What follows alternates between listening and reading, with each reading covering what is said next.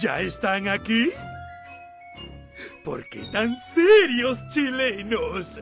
Ya llegó la hora. ¿A quién esperaban? ¿A Batman? Ya comienza Somos Legión. Pongan su mejor cara.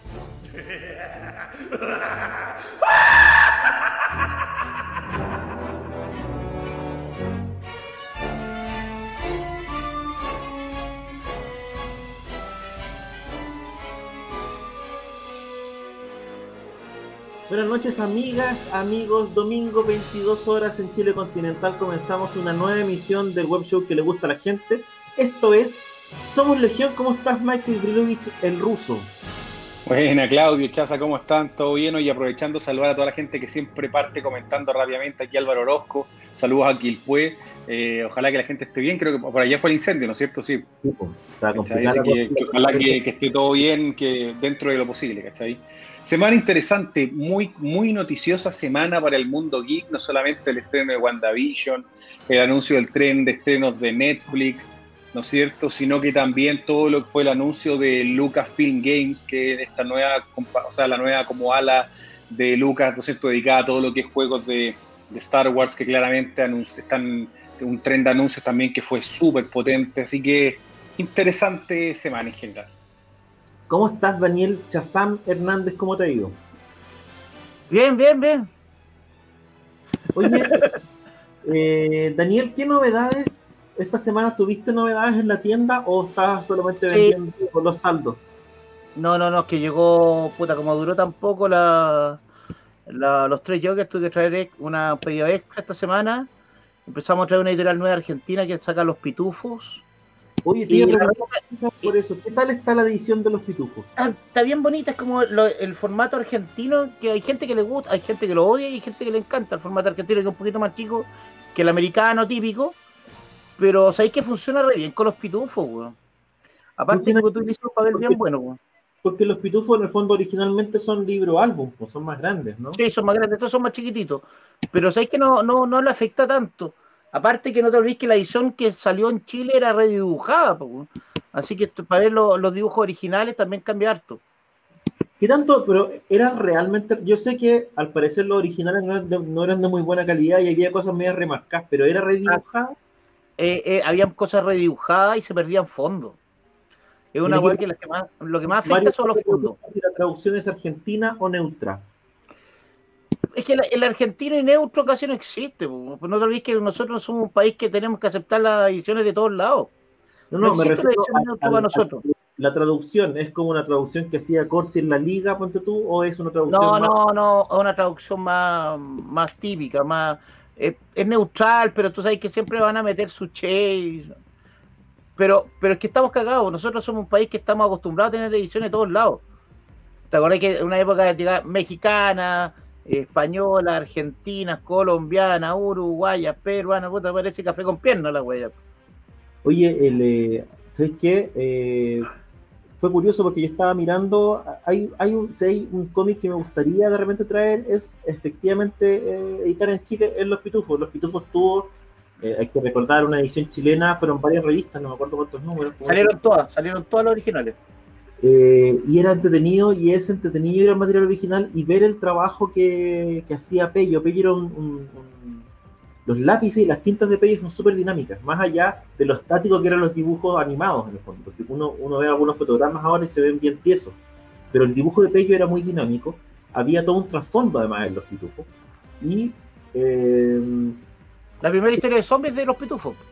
Bueno, sí, pues, y además está el tema de los famosos pitufos negros, ¿cachai? Es que Dios te iba a comentar, los pitufos negros son muy buenos. La edición eh, argentina va a tener los pitufos morados. No, negro. Lo sacan Uy. Ya empezó a llegar el monstruo. Espera un segundo, deja, hablo y me, me vuelvo a conectar en dos segundos. Ya, ya empezó a llegar el monstruo. Y eso quedó grabado, ¿cachai? Ojo, la, gente que sepa. La millonaria de. Me llegó a Daniel. Mira, acá está Boris López, nos aporta algunos datos. Dice que la editorial Pincel, efectivamente era Pincel, sacó 30 tomos de los pitufos en los 80.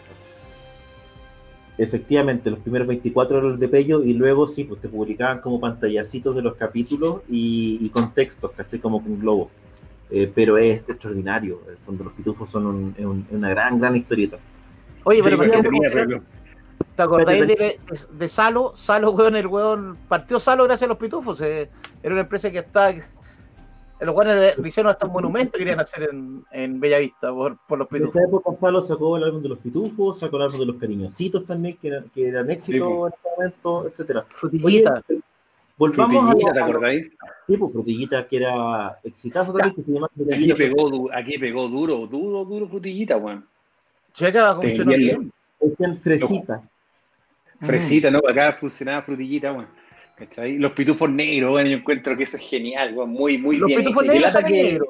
Espérate, por eso es pero- que lata que le hayan hecho ese cambio a los pitufos morados, ¿cachai? es que ¿sabéis qué? Es súper Pero- extraño. Van a salir los pitufos, salen los pitufos negros en la edición No, no, en definitiva? Espa- mira, la- lo que va, el problema es el siguiente: los pitufos morados son para Inglaterra y Estados Unidos. En España todavía siguen utilizando los pitufos negros y los franceses también.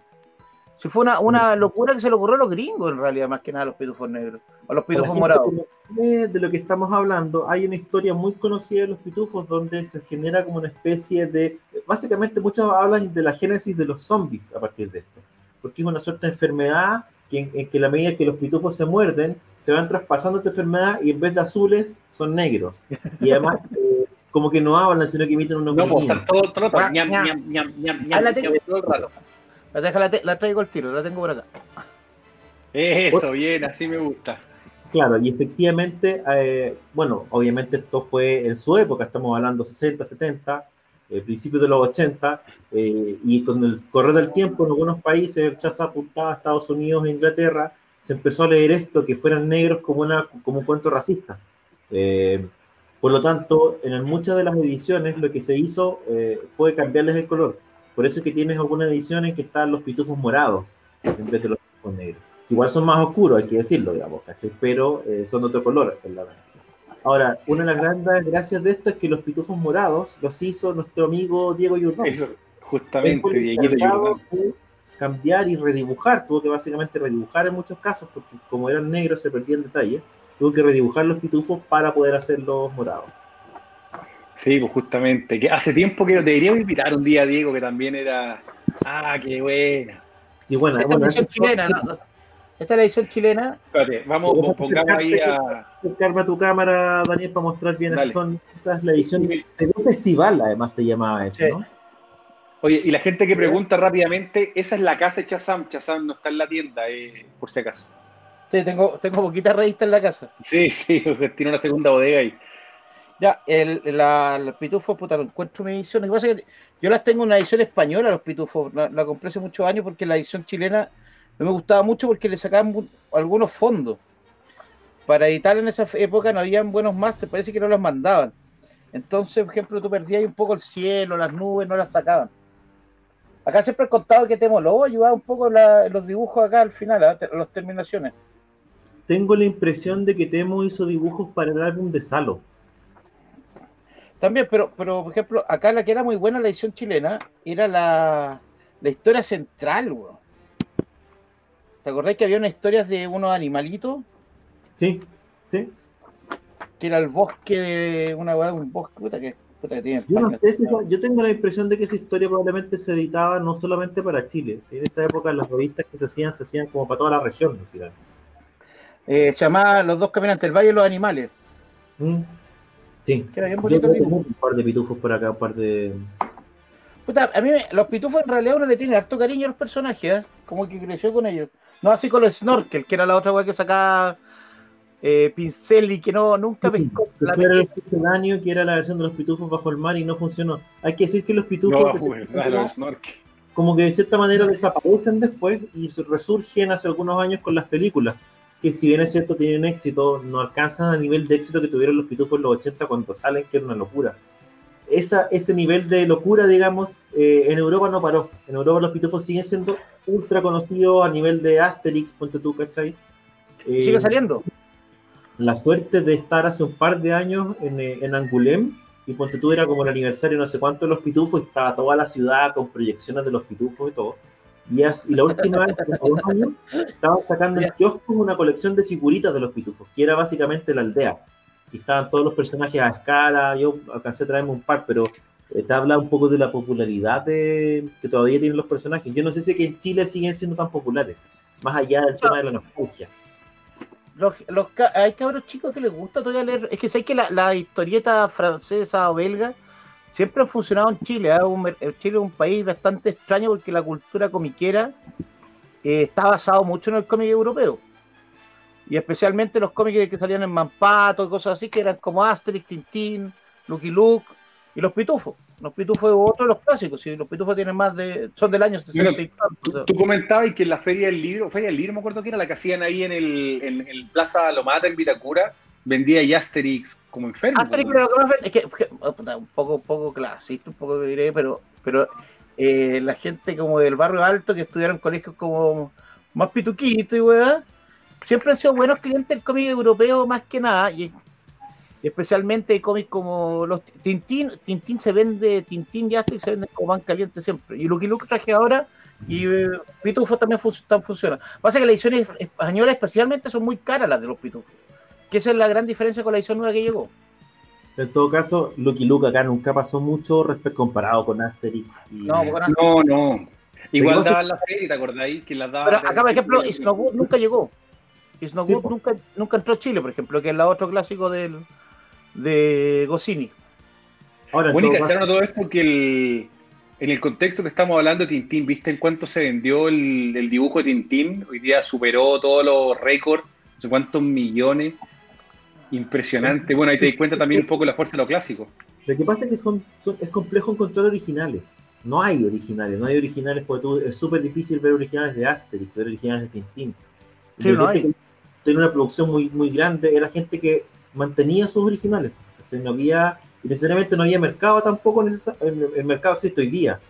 Eh, pero no sé, pues los gringos con la cantidad de revistas que generaban era tanto que hoy obviamente hay originales para tirar eh, a la chuña y hay originales muy antiguos también.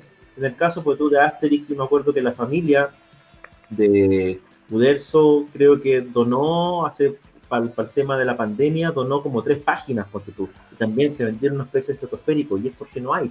No hay más. En los 80, por ejemplo, una página, Jim Lee, hay una página otro día estaba alegando que hay una página que vendió en 100 dólares y que la habían vendido hace poco en 25 mil dólares. Y el weón está diciendo, oye, weón, puta que la cagué, pues la regalé en 100 dólares. Sí, pues, los, gringos, cuando, cuando este mercado de, de, los, de los originales, así como por plata, nace recién en los 90. Recién en los 90, con gente como McFarlane, que fueron los que empezaron a cobrar plata. Y en su momento hubo como una polémica. Cuando McFarlane dice, oye, este original vale tanto porque nadie en el fondo pensaba que valían tanto. Ni siquiera se lo devolvían. Las páginas Ni de devolvían. Claro, las páginas de Jack Kirby que mucha gente tiene, las, se las compraron a él por súper poca plata. Pero muchas las robaron. Y otras se las pelaron, otras quedaron en, la, en, las editoriales. Hay historias ahí de editores que rescataron, que eran fans de chicos, que rescataron muchas páginas que iban a picar de la época, de la época más clásica. Entonces, claro, esto se genera ahora. Chaza, ¿a cuánto están los, tomos de los pitufos para la gente que quiera ver? ¿Y cuántos son o, está, o salió recién el primero? El primero salió que es un número doble, vienen la primera, las primeras tres historias de los pitufos, está bastante bueno. Me parece que están a 12 lucas. Ya, está bueno, está bueno. está bueno, muy interesante. Oye, la gente que pregunta por, eh, por Pancho, eh, Pancho nos va a poder acompañar el día de hoy, eh, está en un evento familiar que el también tiene familia. Ya, así que ahí le mandamos un saludo grande al Pancho, que igual yo sé que este nos está escuchando, así que que lo pase, que disfrute el momento que le tocó y aprovecharle también de la gente, pedir que si está viendo, obviamente nos dé sus likes que siempre nos, nos ayudan a mejorar el contenido y el programa. Así es, reconfortan el alma. Por supuesto, un poquito más. Deberíamos haber hecho nosotros una, una edición de los pitufos chazan eso no. ¿Sabes que los argentinos tienen los derechos para Chile? Eh? Está, está legal son legales la edición para Chile de los pitufos, es legal. O sea, tiene derechos para Chile. Se avivaron y están eh, consiguiendo los derechos para la región, porque antes claro, conseguían como los derechos para el país, vendían la mala, ahora lo están haciendo bien. Y no, pero si está en Argentina, yo creo que el negocio se puede hacer con ellos si están medio fritos. No, porque en el fondo, si ya están editándolo allá, hay que traerlos nomás, pues, ¿cachai? Mucho más, es mucho más barato traerlos y editarlo acá.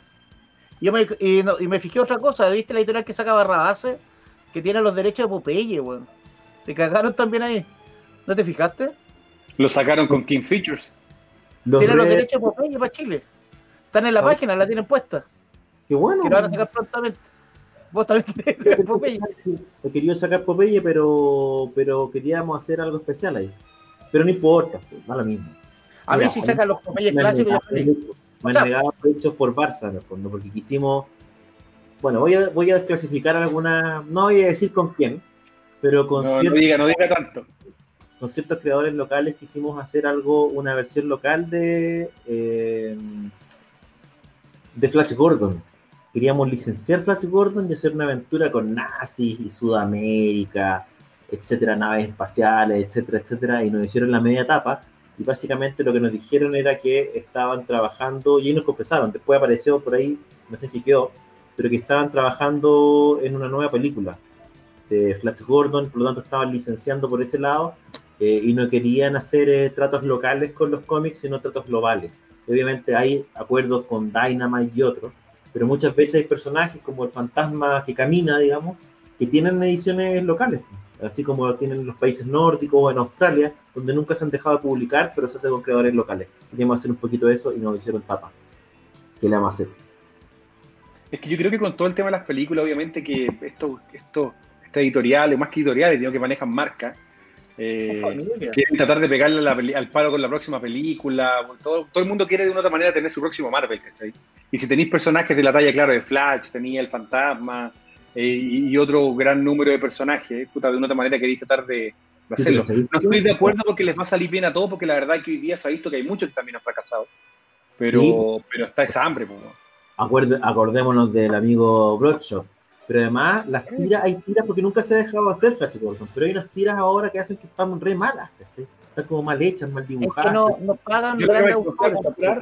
Yo me comp- lo que me alcancé en Barcelona me compré las que sacó Norma, que estaban bonitas, pero que era, no eran nuevas, digamos, era como un recopilatorio de, de lo que eran las tiras antiguas y estaba bastante bien. Eso se también. ¿Cachai? Bueno, Las tiras siempre. es precioso.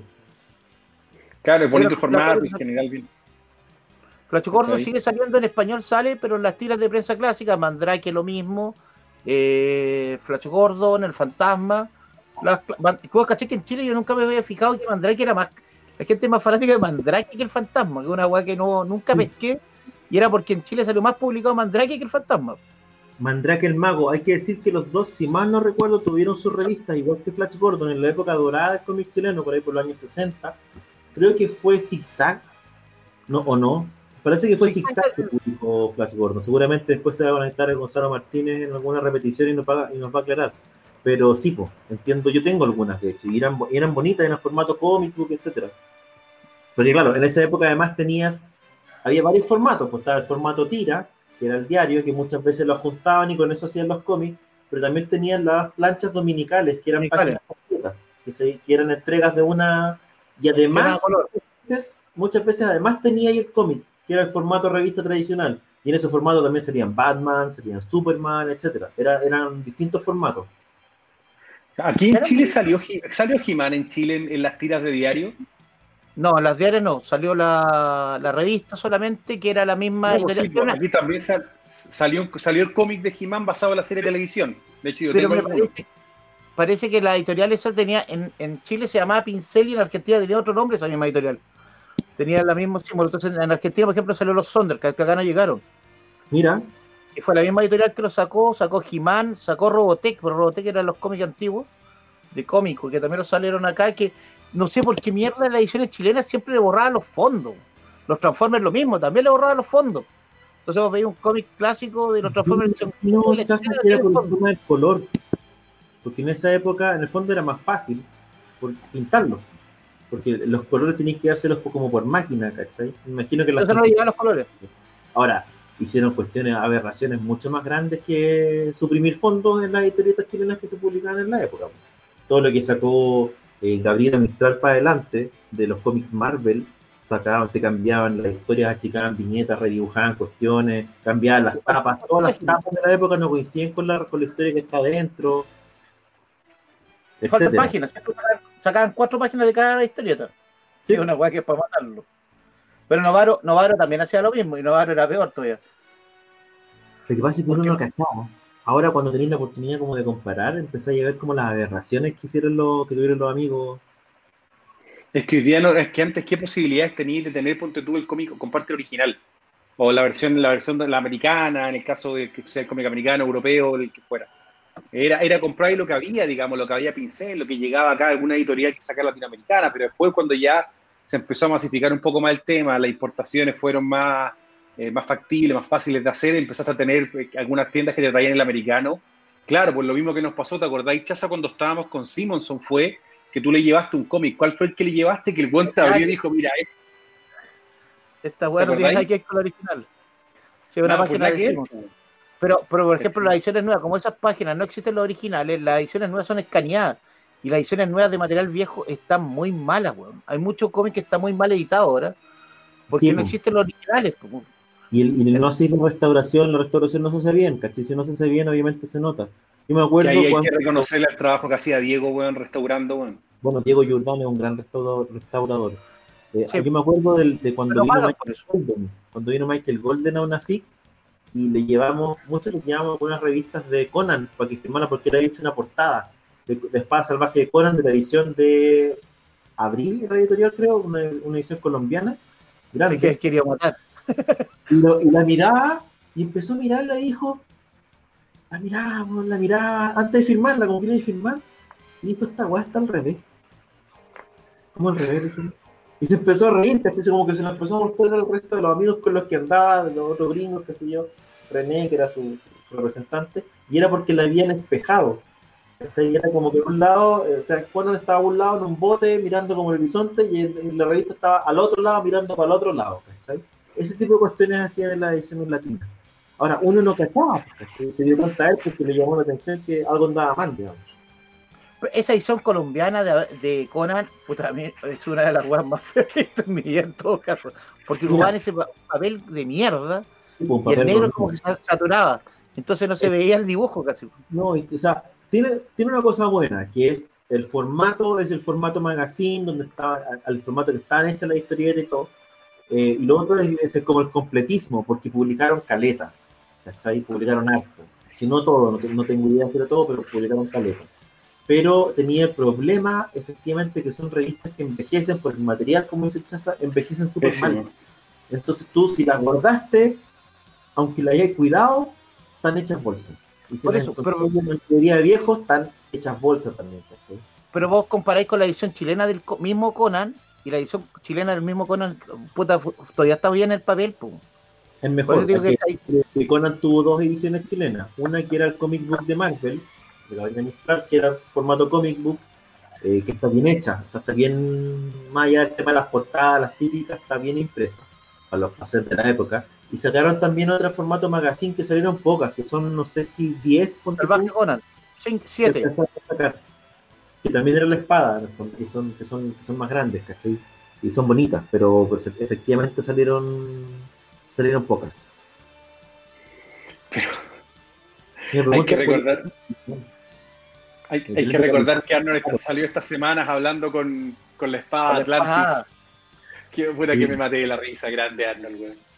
Qué hueva más grande. Pero, por ejemplo, yo tengo, en el caso de la, yo ponte tú que tengo la, bueno, cuando yo empecé a comprar lo que, cuando tú te compras, claro, yo tengo toda la saga de la, la muerte, el retorno de Superman, claro, pues esa edición es mexicana, era mexicana, me acuerdo, ¿no? Sí. La, la primera que llegó Eh, beat.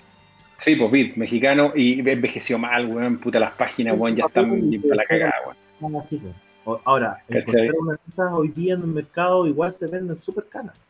No, porque claro, yo las tengo guardaditas bien, ¿cachai? El Chaza tiene, tiene la- la- el, el primer tomo del retorno, que es la edición de Super, que viene con la tapa de Superboy. Por ejemplo, tú comparáis una edición antigua de Superman de Novaro, el papel está de amarillo, y esto también cortaba las páginas. Y esta, Novaro tuvo como cuatro ediciones, como cuatro ediciones diferentes de diferentes países que era lo mismo de Novaro. Estaba Colombia, Venezuela, Costa Rica y había una edición de Argentina y Uruguaya, weón. Así que nunca voy a saber qué edición tenéis de Conan. O sea, de las revistas, las Novaro. No, y innovaron con el tema de los tamaños, además. ¿cachai? Las revistas grandes, las revistas. La serie Ña- Ñandú, la serie Avestruz, la serie no sé Pero la serie Avestruz y Añandú, o sea, eh, Avestruz y a las chiquititas, eran las ediciones mexicanas solamente. Los colombianos no tenían esa separación, entonces era más enredo todavía. Y todas tienen diferentes número uno. Entonces es un huevejo la revista, la Novaro, ordenarlas bien. Hay un coleccionista peruano, parece que tiene casi todo. Y ese, ese sí debe tener una cagada más o menos, porque son tantas ediciones diferentes y son todas iguales. Oye, pregunta aquí Johan Avilés si es la misma editorial que sacaba eh, Calimán. Calimán era Novaro, sí. Al comienzo era así, pero después la sacó Bit. Y ahora la saca Camite. Oye, eh, pero ahí preguntado a alguien por el tema de las figuras de los defensores de la Tierra. Ah, están saliendo dos colecciones. Una que es de NECA, donde ya está, bueno, el de hecho César nos mandó al chat, estaba Flash Gordon, estaba Ming, y estaba pero hay otra, hay otra empresa que en estos momentos no me acuerdo el nombre, porque la, tengo súper ubicada en Facebook, que también tiene licencia de King y también va a sacar el Flash Gordon tradicional de la película, va a sacar a Ning, estaba sacando también, y tiene otros personajes más tradicionales como Tarzán, que es súper raro encontrar figuras de acción también, y tiene una figura de acción increíble del zorro, incluso con el caballo. Entonces les voy a, cuando me acuerdo les voy a mandar el link para que, lo, para que le echemos un vistazo. Cómprate un Ken y lo dejáis en calzoncillo y te Tarzán, pues, weón. Oye, qué buena idea. Oye, eh, eh, esta semana el gran evento o el gran, eh, la gran noticia fue el estreno de una serie que ha causado N polémica y ha tenido reacciones y, una recepción mixta eh, de, los de los fans, de los fans, que es eh, WandaVision. Hay varios fans también ahí. Sí, harto flan. Oye, eh, me imagino que la vieron, la gente que no ha visto la serie, le recomendamos que obviamente que la vea. Ah, eh, pero es que sabéis que para yo aquí tengo una No, no, no, yo te diría que acá no podía hacer spoiler de nada. Porque no nada. Porque no, no, independiente si te gusta o no te gusta, todavía no se ha revelado nada de trama que sea relevante de lo que podáis contar de los capítulos, ¿cachai? Desde mi perspectiva, por lo menos. Claro, tú podéis contar ciertos elementos, pero en general no veo que haya un tema de trama que tú puedas decir, hoy conté algo que, que, hace que sea, que no lo podáis ver, ¿cachai? ¿Qué te pareció a ti, Ruso, estos primeros dos capítulos? A ver, creo que lo importante es separar, hacer, analizar WandaVision para mí tiene que hacerse en, base a una, a una separación. Primero, todo lo que tiene que ver con lo que es la producción misma, es decir, el esfuerzo que hace todo el equipo, obviamente, detrás de WandaVision para crear este ambiente más basado en la televisión de los 50, de los 60, ¿no es cierto?, americano, que claramente hubo un trabajo muy bien logrado en ese sentido. O sea, desde el formato se notaba que estaba, o sea, todos te lo presentan como si fuera un formato cuatro tercios, no en un formato, ¿no es cierto?, eh, que es el que se ocupa hoy día, por lo tanto tienen las barras laterales, la mayoría de los televisores, digamos, formatos más nuevos. Eh, cómo ocupan obviamente el blanco y negro, que más que un blanco y negro es, una escala de gris, está muy bien hecha en ese sentido, el vestuario, los fondos, la actuación de, ¿cómo se llama? Paul Bettany, tanto como de Elizabeth Olsen, en general súper bien. desde esa perspectiva yo creo que la serie funciona y lo que te vendieron previo a la serie te lo entregan bien, ¿cachai?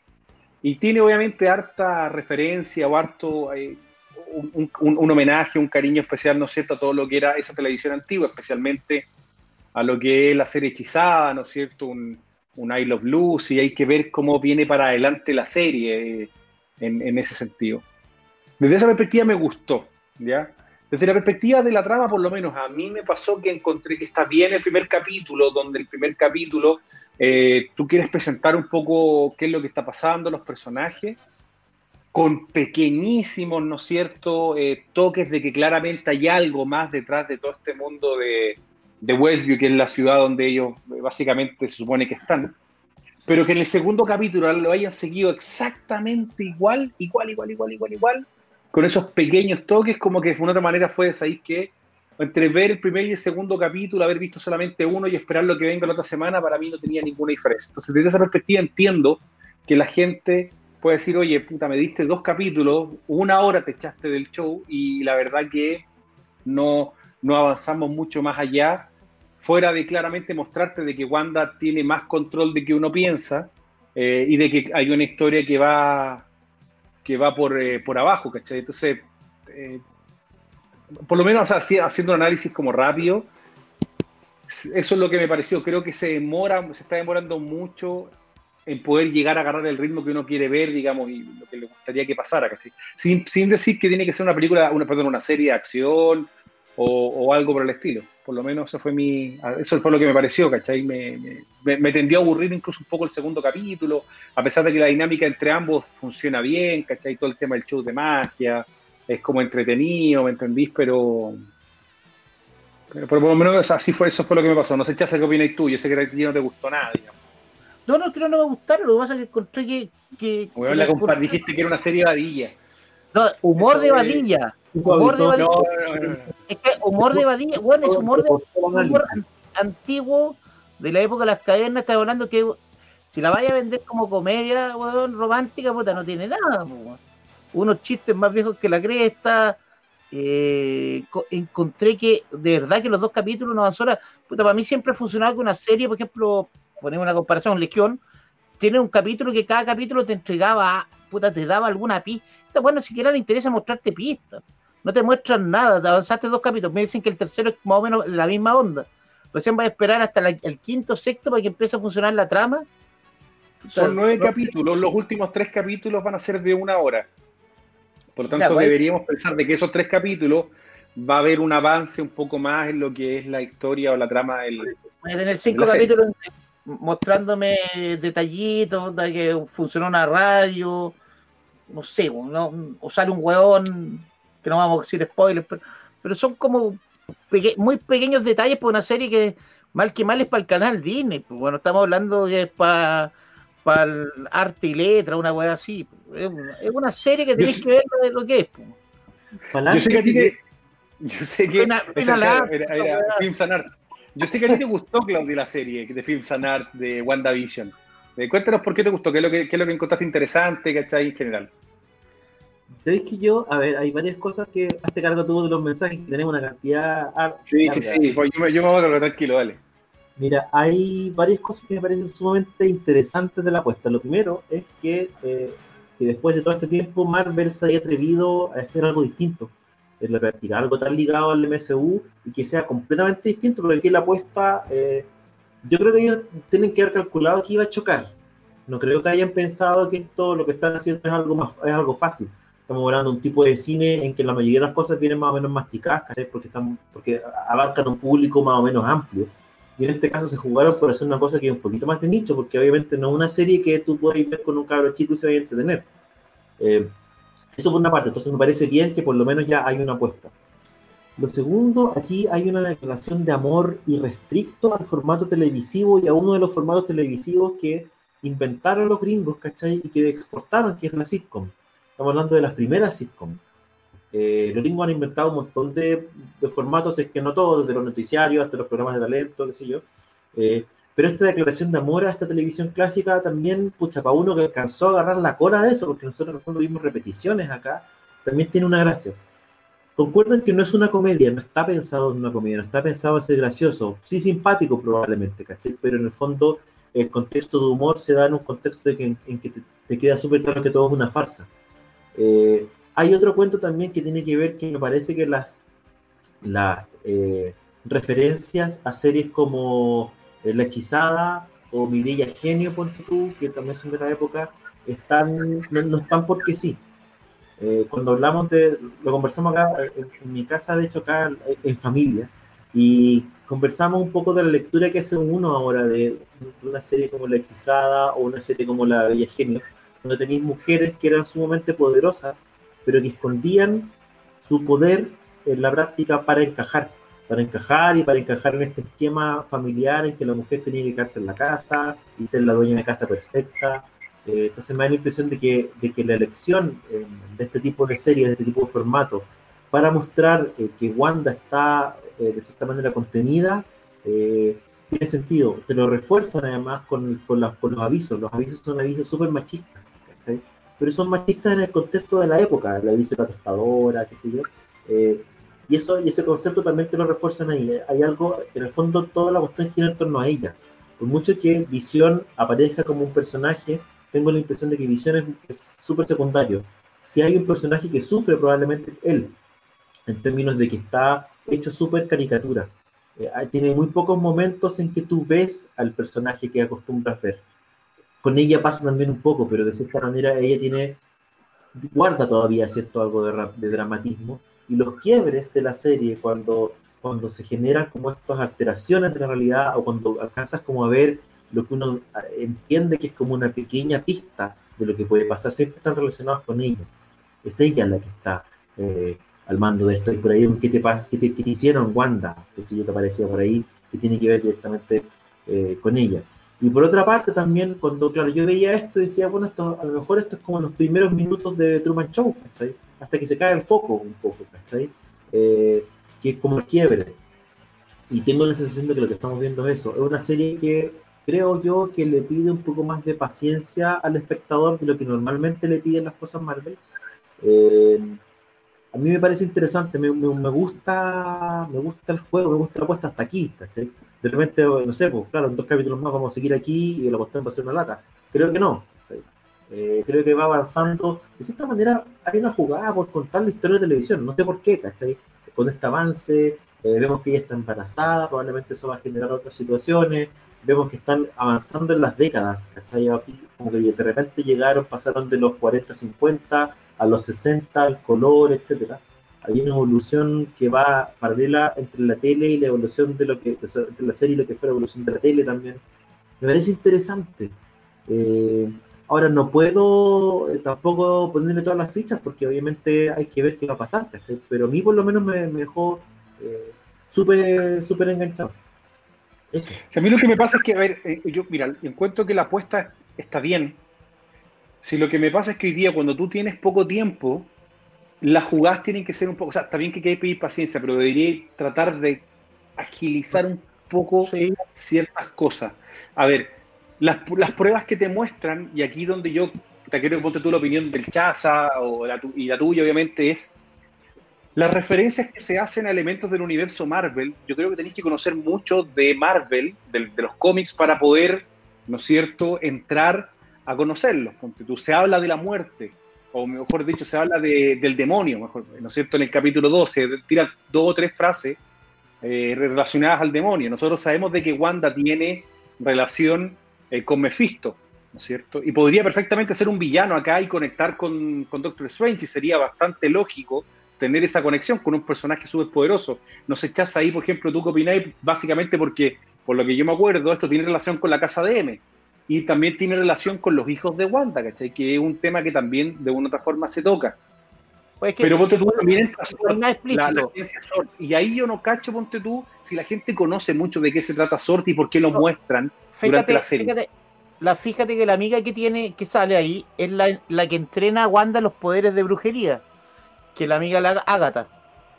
Que Agatha es un personaje bien conocido en los cómics Marvel, pero no te lo presentan, no te dicen nada. O sea, ya este dos capítulos que sale el personaje y no conocí nada de nada del entorno. Tampoco te he explicado mucho de nada de los personajes en dos capítulos. Creo que un poco, está bien que sea lenta, que quieren ir calmados, pero lleváis dos, ya hay una hora, pues. Alegan que películas son una lata, en una hora, pero esto ya es una hora una película, por lo que ponéis que una película, y no te, no te, no te avanzó nada la historia. Te avanzan puros detalles, pero no te explican. Si vaya a dejar así la gente sin explicar hasta el capítulo 5, no sé si funcionará. Sí, es verdad. Yo creo que, o sea, eh, efectivamente, o sea, a mí me parece súper interesante, me parece bueno la apuesta, me gusta la innovación, todo. Pero efectivamente, claro, lo que pasa es que además eh, tienes que tener en cuenta que tiene que ver con las expectativas de la gente, ¿cachai? Esto no es, no sé, no es una serie aislada, es una serie que... es parte del MSU, ¿cachai? Que el MSU de cierta manera ha tenido ciertos sellos yo creo que tiene un problema también la serie esta, que, que es el problema Black Widow, que no hubo estrenos de Marvel este año. Esta, película, esta serie se iba a estrenar después de Los Eternos. Nunca se iba a estrenar, iba a estrenarse Black Widow, Los Eternos y venía WandaVision.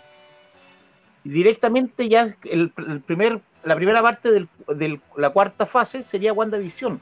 No va a ser el orden que tenían presupuestado desde un principio pero hasta acá tampoco ha, hecho mucha conexión con nada externo al, al MCU. Y probablemente... no tenga nada que ver con las otras películas. No te olvides que eh, al término de la película de Vengador Endgame decía que estaba acompañada de la visión. Yo creo que tiene que ver también con, o sea, este formato te da la oportunidad de no tener que hacerte cargo de inmediato de todo lo que pasó. Entonces, Claro. Eh, sí, el, misterio para la gente que, bueno, que obviamente ha visto todas las películas es, ¿qué es esto, cachai? Está prisionera, es la cabeza de ella, es la cabeza de él, es alguna de las gemas, eh, la tienen prisionera y la están haciendo vivir esto para mantener, es ella la que está eh, generando esta realidad de la cual no quiere salir, ¿cachai? Eh, lo que sería igual es raro, ¿cachai? Porque supone que ella viene de otro país, es, vive en Perdió el otra... acento, por ejemplo. Claro, ¿cachai? Tiene- Ahora, tiene- dicen que eso tiene que eso tiene una relación real con lo que pasa. En el fondo. De, de hecho, salió hablando Kevin Feige del tema. Dijo, Wanda no ha perdido el acento. Sí, claramente te dicen de que esto es- está, no sé si en su imaginación, donde sea en el fondo, pero Y de eso te dan solamente pistas, pues, ¿cachai? En el fondo lo que no sabemos todavía es eso. Por eso, en una hora tenía, en una hora no creo- tenéis pista. Ahora, por eso te preguntaba, Chas, ahí ponte tú, es de las referencias y todo. ¿Cuál, cuál- cuáles son las que a ti, por lo menos, independiente de, de lo que te parezca el ritmo de la serie el día de hoy, cuáles son las más relevantes? Que aparezca Sword- en la serie. Sobre que como la agencia, eh, Chile era la agencia eh, de espionaje en la Tierra y SWORD es la agencia de espionaje en el espacio. Es la que protege la Tierra de supuestamente ataque extraterrestre y todo eso. Tampoco, segundo, sale al final un tipo que está lleno de ovejas. Hay un villano de Marvel que es de la abeja. O está... Chucha, me tiré con spoiler ahí. Ya, eh, pero sería como el único. No, no, pero, pero filo, sí, no, no hay un Después ¿Cuál, cuál sería ese villano? por Eh, El abejorro. El abejorro, los Simpsons. una wea así. Y después está, por ejemplo, el que habla por la, que habla por la, la radio, que es un actor que sale en El Hombre Hormiga, que es un agente de Shield. Pero, o sea, yo- detalles, son tan pequeños, tan, por ejemplo, tan raros los detalles que tampoco te das cuenta mucho qué está pasando. Está bien, puede ser. pero Yo creo que una hora es mucho para no mostrarte nada. Si vas a juntar tres capítulos, cuatro capítulos así y vas a esperar los últimos tres que son de una hora, no sé si será un éxito. Ahora, ¿no será que están, porque en la práctica, claro, la televisión cumple cierto rol, especialmente en esa, en esa época, un rol de, de evasión, de escape, de, este, de, este, de esta falsa felicidad en el fondo que muestra, ¿cachai? con estos roles y todo eso.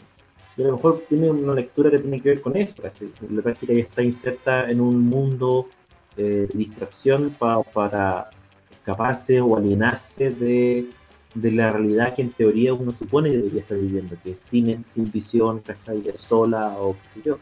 Yo tengo la impresión de que va por ahí, ¿cachai? Ahora, como dice el, el, el Chaza, sí, po, efectivamente la serie te pide mucho en términos de ritmo, porque te entrega efectivamente la- las pistas que te entrega o que te va entregando súper poco los primeros dos capítulos. Entonces, claro, habría que ver si es que efectivamente la cuestión avanza un poco más en el tercer capítulo. O sea, se- está bien, puede ser. Por ejemplo, la, la primera es I Love Lucy, la segunda es La Hechizada, la tercera tendría que ser sería importante Match, pero no creo que sea Match, no estaría la guerra. No, pero- pero puede ser en formato tipo Brady Bunch, una cuestión así, me tinca, ¿cachai? ¿cachai? Por eso cada, cada va por época. La Love Lucy son 10 años anteriores que a mí Witcher, que La Hechizada, entonces por eso. O Mi Bella Genio podría ser la tercera. No, No, podrían haber hecho algo con los Honeymooners, weón. Yo insisto, deberían haber hecho algo ahí con tipo Jackie Gleason que le diga a Vision uno de estos días Wanda directo a la luna. Pero lo raro más. ¿qué contacto podría haber tenido Wanda con este tipo de series? ¿cachai? Estamos hablando de series súper antiguas, se supone que ya no es norteamericana, eh, y son series que en general tampoco es que todo el mundo haya visto. Wanda es una generación, no sé, más joven que nosotros. Sí. Y viene de un país que se llama Sokovia, que no Claro, tiene nada que ver con esto. Que no había ni televisor en Sokovia. O no sabemos, a lo mejor eso es lo que llegaba a Sokovia. ¿cachai? No sé. Estaba Pero- como cuando Fry no veía nada, solamente a Lee McBeal. Vamos a ver qué pasa en el tercer capítulo. Pero, por ejemplo, sale un personaje que es la. que es la. como la que le habla en la mesa. Que esa es la Mónica. que parece que es la actriz de Mónica Rambeau. Que es la capitana Marvel de color. Que es la chica de luz. Que sale en Capitana Marvel 1, sale como niñita. Ah, Ah, verdad. De ella. ¿cachai? Entonces, por ejemplo, eso no te explica nada. O sea, deben, deben explicarlo más adelante. Pero si vais mostrando, ya hay una capítulo una hora, si vais a las dos horas llega a pasar eso, yo creo que va a ser toda la carne a la parrilla al final. Últimos tres capítulos que te van a mostrar un poco cómo avanza la serie rápido. mira, Y eso no, me, eso no me gustaría. Y eso sí que no me gustaría. Prefiero que una serie que vaya mostrando de a poco, pero no que te tire todo al final, weón, que no. mira, O sea, al final capítulo- del último capítulo salga Thanos, pues, weón, no sé. Creo que en el capítulo 8, Visión se queda pelado, tiene los dos hijos, el hijo se llama Memito y se pierde. Claro, Y ese es el cliffhanger para el capítulo 9. ¿cachai?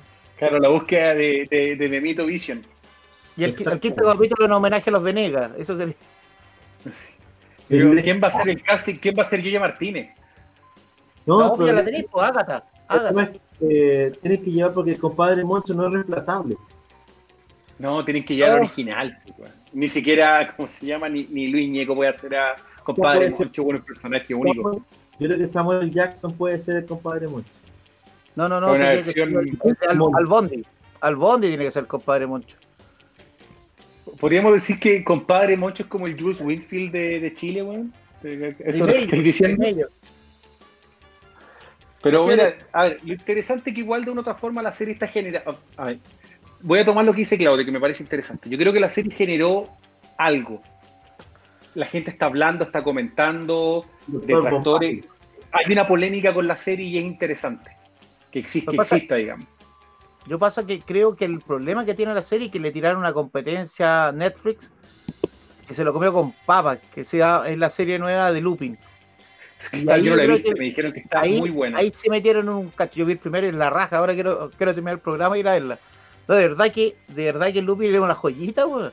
Entonces cuando Netflix se tiró con todo a competir esta semana, ¿eh? Vi, Sí, sí. vi el primer capítulo de, de Lupin. Lupin, o Lupin, no sé cómo se dirá en francés. Bueno, ahora, son cosas completamente distintas. Estamos hablando de una serie liviana, ¿cachai? Que tiene una serie de acción. Estas típicas series de ladrones inteligentes. Liviana, pero con acción muy bien relatada, ¿cachai? Con un, con un súper buen giro respecto de Arsenio Lupin, ¿cachai? Que lo actualiza. No se tiene que hacer cargo de nada porque el personaje no es exactamente él, sino que está inspirado está bien la acción. Es un agrado verla y además se, se consume súper rápido. Por- Y por eso te digo, Una, una historia más larga que también está bien hecho. Así que sí, está, está buena la serie. Vi uno o dos capítulos, no me acuerdo. la competencia está fuerte, o sea, está, yo creo que Wanda puede ser un, un éxito después del final, pero si vaya a tener 3, 4 capítulos a, de- a este nivel, puta, no sé si vaya a tener tanta ganas de verla como ver una serie nueva. Aunque Lupin me va a durar dos días más, eso sí. Esta va por lo menos va a tener 8 semanas para hablar de ella. Por eso que, por eso que digo que es raro. a ver, no es que la serie, a ver, ojo, no es que uno diga, no, la serie es un bodrio, es mala. No, no, para nada. Uno entiende que trataron de hacer algo distinto a lo que veníamos viendo. Ya, está claro. Eh, pero me pasó que terminé de ver los dos capítulos y quedé así como. eh, quedé así como nada, ¿cachai? Como ¿Cómo si, no lo hubiese visto, la verdad que no, no, no hubiese dado lo mismo, ¿cachai? Eso, eso, eso es lo que a mí por lo menos me pasó. Eh, Pero, pero de una otra forma, bueno, va, va- me interesa ver si es que va a conectar, porque en el fondo hoy día WandaVision igual tiene una responsabilidad de una otra forma mantener caliente eh, todo lo que es el, el MCU, ¿cachai? Todo el Marvel Universe. Porque Pantalla caliente. con lo- sí. Es que con lo que está pasando hoy día, weón, tú no tenés claridad de qué es lo que, si es que lo el tren de estrenos que tenía pensado Marvel, los van a poder cumplir como tal, o van a tener que hacer una movida similar a lo que tenía, ¿cómo se llama? Eh, lo que tiene HBO Warner, Max. ¿cachai? Con. HBO Max. Que viste todo esto que HBO Max arregló el tema con, los- con los directores, con todo el mundo, confirmaron las fechas, se adelantó el estreno de King Kong, viene el 26 de marzo, creo. La. Liga de la Justicia va a ser de 4 horas, va a ser una película, no va a ser serie. Va a ser una película. Se- ¿Qué pasa? Y Netflix va a tener un estreno semanal. Tú que sigues. Tata, eh, al pie los anuncios del amigo Snyder, ¿qué onda, boludo? O sea, han dicho, dicen algo, se les dicen. La cuestión era. Pero no lo dice él, no, no. Dijeron, no, una película, una serie, ahora de vuelta a una película, una película de cuatro horas. Está bien, Sí, pues, weón, si sería el Señor de los Anillos de los superhéroes, pues, weón. Ahora, no, mira que no, en realidad eh, necesito, necesito no sé cuánta plata para hacer retomas, no, en realidad hice dos retomas nomás, ¿cachai? Después aparecen actores diciendo, no, si yo también fui a grabar. Entonces, la cuestión es, está lleno de, Pero de, no. de de versiones. pequeñas mentiras, Hoy día, no, no, es que hay una diferencia. Cuando habla Zack, Dios, habla en su canal de Vero, el weón cuando habla de, Vero, que su, el es dueño de Vero, le gusta hacer sus su lanzamientos por Vero y el weón te tira pistas por Vero. Cuando él sale por Vero son las creíbles. Cuando dicen que van a hacer él nunca dijo que quería hacer miniserie.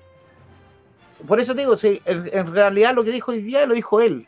Dijo que va a ser Pero una de que él dijo, a ver, si yo mal no recuerdo, y aquí corríjanme, pero cuando se hizo obviamente eh, el evento, ¿cómo se llama? DC Fandom, ahí en DC Fandom cuando habló Snyder se dijo que iba a ser cuatro capítulos. Fue en el evento que se anuncia el tema de estos cuatro capítulos y adicionalmente no iban a también no poner fue una versión de larga duración. No, fue un cambio de más.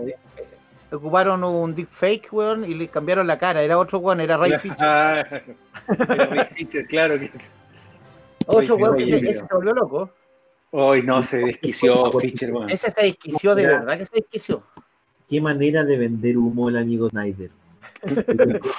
No, Snyder viejo es. Para ver mi visión tienen que verlo en un IMAX, en blanco y negro. Cuatro Oye, horas. Ahí caché otra cosa, que dicen que va a salir en Blu-ray la misma del lanzamiento de la película en HBO Max. O sea, ahí ya, ya estáis viendo que ya quieren ver si agarran plata del extranjero. Insufrible.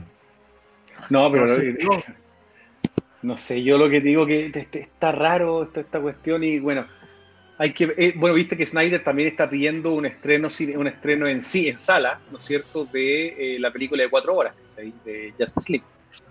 Y Yo- que está peleando por eso. ¿sí? Sería un éxito. Cuatro horas en el salón. Oye, por si acaso quiere salón. ser Batman Superman en, en IMAX también quiere salir la versión ahora, también él quiere sacarla. Que está trabajando Pero en mira, eso también. Es un- pero la verdad, la verdad que es un vende humo profesional y según era peor que el tolo gallego, pues viejo en Colo Colo, Oye, pues no me y voy, no- pues, no te olvides que tiene la, la pel- la película en, en Netflix, también tiene una película en Netflix, que es de zombies. Sí, Y ya la película tiene precuela y secuela. Aprende. Y va a tener una serie animada más encima. Oye, Esa no la hace nadie. ¿se acuerdan con, cuando sale la serie de Snyder en Netflix? La Army of Dead no han, dado la, no han dado la fecha, pero Army of Dead va a tener una precuela, una serie de dibujo animado y una secuela, weón. Y la película ni siquiera se ha estrenado ni una weá. Así que weón, yo creo que, que eso, No eso no, sé, tampoco nadie sabe nada. Yo no sé si es un buen director, pero es un maestro del marketing personal, el amigo. no, la cagó, viejo, lo- te lo reconozco y me saco el sombrero frente a su capacidad para vender los proyectos. Impresionante.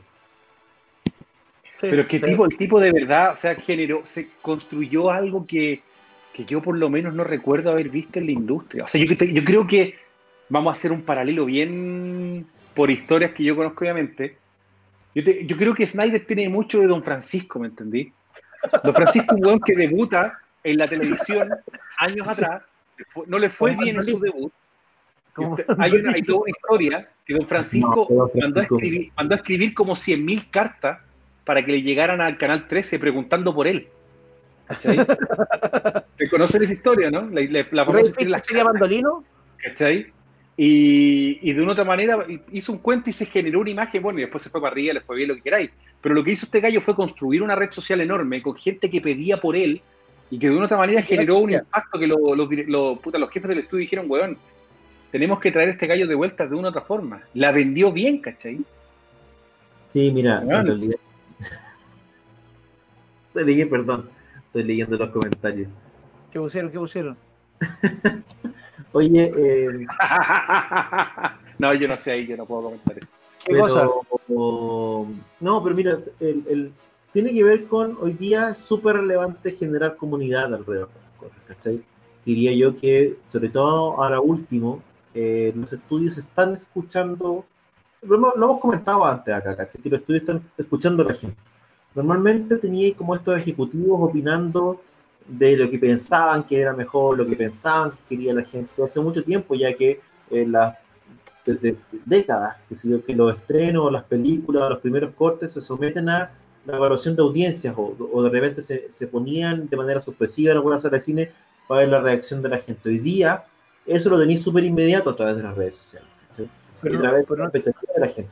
Lo conversamos respecto a lo que pasó con Sonic, ¿cachai? Como, como la presión de la gente logra cambiar incluso el diseño de un personaje que estaba listo. Lo que tiene Zack Snyder hoy día es una legión de gente que le lleva la mente.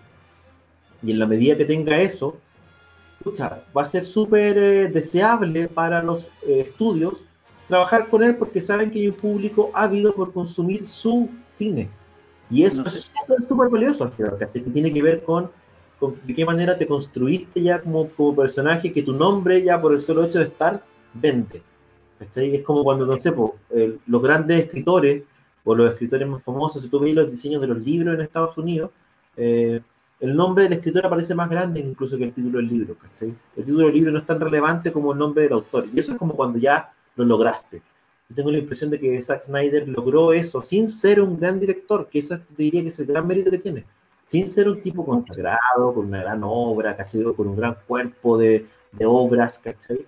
Lo logró. Pero si lo que hizo él es marketing personal y, le funcionó, y, lo que tiene hoy día, eh, tiene como un ejército. No, no es que. Y es raro, es raro este fenómeno porque lo hemos visto un poco en la política también los últimos días, un poco con lo que pasó en Estados Unidos, que hay ciertos personajes que construyen ejércitos propios, ¿cachai? Mantengamos, no estamos hablando de temas, no, no nos metemos en un tema bélico, estamos hablando de gente que les hace caso a lo que dicen que tienen que hacer. Oye, bueno, puta, vamos para allá. Y la gente no cuestiona y va para allá. Eh, es cuático. Yo no sé si hoy día hay un tema que tiene que ver con las influencias de las redes sociales, no tengo idea, no, no voy a hacer un análisis, como se llama, psicológico, no tengo idea.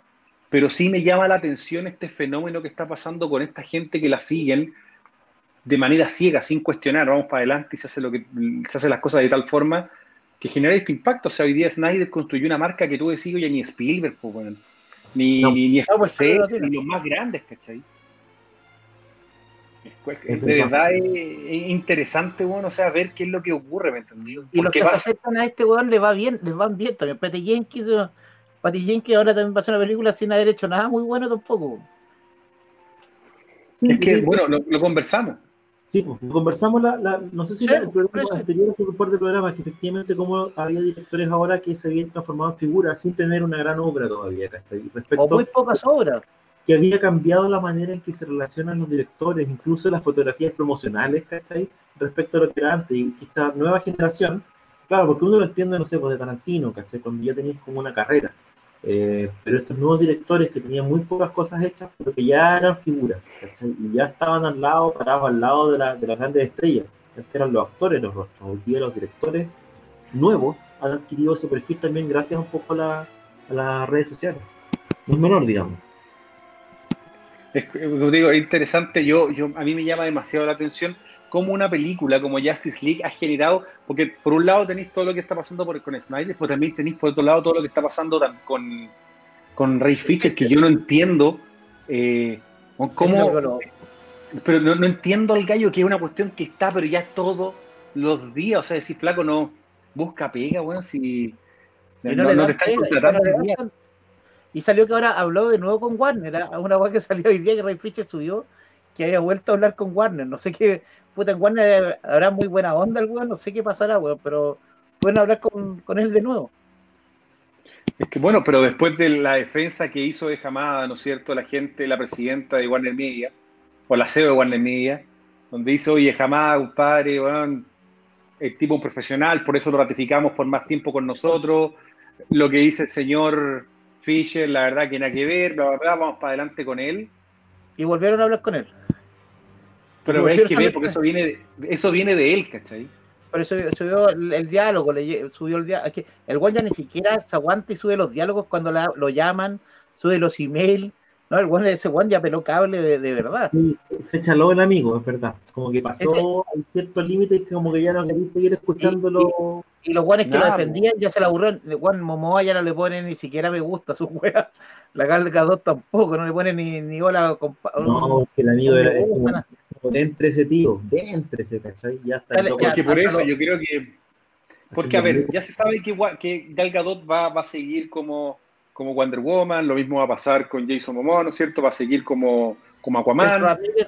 ya en un principio, piola, hubo una investigación, eh, se tomaron las medidas, ¿cachai? Medidas que tienen que tomar ellos en la interna, la verdad que yo no veo por qué tengan que estar haciendo show por respecto a medidas que tengan que tomar, digamos. Eh, y si es que correspondió o no, uno la verdad que no sabe la historia completa acá, yo prefiero no, no, no, no ser partidario en nada sin tener antecedentes, pero, pero seguir, seguir, seguir hasta el punto que ya nadie te aguanta, ya nadie te pesca, chao, no tiene sentido. Te sacaron del personaje que tenía ahí en Flash, básicamente, y aparte que hacer el recasting de Cyborg hoy día es fácil. Claro, tiene pues. la mitad, la mitad robótica y todo, ¿quién importa que le pongáis atrás, cachai? Bueno, esta semana va a decir el que se lo comió Armie Hammer. Para terminar la historia. Oye, lo de Armie Hammer. Ese, Bueno, no, ese la cagó, ese la cagó. No lo vamos a comentar en detalle porque tiene muchos, muchos detalles cabrosos y no queremos que nos censuren ni tiene problemas, pero No, pero es que Sí, no queremos. Sobre todo porque mal. una nueva era y somos legión. sí, Pero no, pero, pero no, qué onda el amigo Hammer. O sea, hay que decir que el amigo su carrera murió, probablemente con esto si se comprueba la mitad de la, de la de las acusaciones, pero porque ya, una cosa es que el loco sea gorrero, que engañe a estas mujeres y las embauque, que le ofrezca cuestiones, que si lo que queráis, pero ya que el loco sea caníbal, ¿qué pasa? O sea, no, y los mensajes, hay que validar de que los mensajes efectivamente sean o no. Hasta ahora, no se la puede ex- mostrar. Está todo de su cuenta, si el loco no, no- ni siquiera puede decir, oye, me hackearon, me hackearon. No, estáis locos, son años. Son años y hay como una red de mujeres que dijo, oye, a mí me dijo lo mismo, me pasó lo mismo. Pero claro, no, pues, hay, que, hay que ver ahora cómo viene el cuento, ¿cachai? Pero cuático lo de, lo de, pero lo del llanero solitario. Ahora sí que se quedó solitario, El- weón, pues, solitario. ahora sí no, que y la película de los funeques, porque esa película, Annie Hammer y, y el amigo Johnny Depp. Por eso te decía, por eso cagó el video solitario. el funeque solitario. Oye, No, y más, pero más imagínate, el weón tiene dos hijos, ¿cachai? O sea, puta madre, pobre cabro. ¿Y los tiene con todas las piernas? No, pues, pero imagínate, pues, esto, esto casi, o sea, Imagínate la señora, la imagínate la señora llega a la casa y le dijo le falta un dedo. Si hay hambre, cuando hay hambre, hay hambre. ¿no? Oye, Eh, la cagó bueno. el próximo fin de semana comentaremos obviamente eh, lo que pasa y ahí vamos a cachar efectivamente si es que pasa o no pasa con WandaVision. Yo creo que efectivamente el, crédito, el crédito no es para siempre, pero es interesante ver. eh, Yo creo que te van a mostrar algún adelanto, el tercero va, va a pasar algo, pero tampoco va a ser mucho, va a ser como algo un poquito más, más explicativo, no sé, pero no creo que avance hasta los tres, si te decís que los últimos tres capítulos son de una hora, ahí va a empezar a avanzar la serie. probablemente, probablemente Y ahora. en el último eh, capítulo va a salir Thanos, Iron Man, el Capitán América, todos defendiéndola y una wea así para que, como onda Bueno. final de Mandaloriano, sí. ¿Vieron el rumor de la semana con respecto al tema de eh, Capitán América? Que también fue como el gran, gran rumor de la semana, donde el mismo, ¿cómo se llama? Chris Evans salió diciendo de que él no cachaba nada, pero no sería la primera vez que estos ruidos empiezan a salir.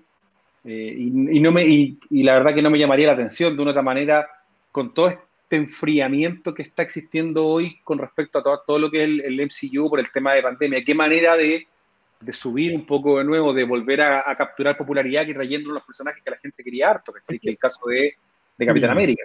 Ahora yo creo que es un fracaso personal si es que tiene que volver. Y, y- y tiene que ver con el contexto de pandemia probablemente. ¿cachai? Porque es como, oye, yo ya estoy listo acá, yo ya hice mi carrera, me voy porque ahora voy a buscar hacer otro tipo de película. Y no llegaron las películas. Claro, alcanzó a hacer como Knives Pero- Out, ¿cachai? Una serie y un par de cuestiones más y después de vuelta No, por eso, porque pero- la luz, ¿cachai? Yo creo Pero que, es que yo pienso lo mismo, lo que le pasó a, lo que si pensáis lo que le pasó a Downey Jr., que después de, que la verdad que lo que ha hecho fuera de Doctor de Marvel. es Doctor Luito no le fue bien, ¿cachai? Eh, quiere hacer Sherlock 3.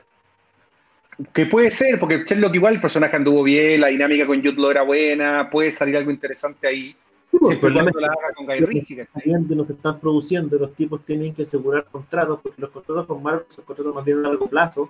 Yo me imagino que la platita llega antes, ¿cachai? Entonces, como asegurar el chancho un poco también. Yo, yo lo Porque, que claro, voy, Robert Downey Jr. va a estar en la próxima edición de Sabatini después y así, porque te va bajando un poco el- Es que eso es lo que yo creo que está, o sea, llega un punto en que tú no te podís poner tan divo, me imagino, yo no, uno no está en esas ligas, pero después, después tenéis que seguir comiendo, pues bueno, ¿cachai? Si ya filo que venga, hoy volver a ser eh, Capitán América, pues bueno, ya qué más no me Yo- queda otra, ¿cachai?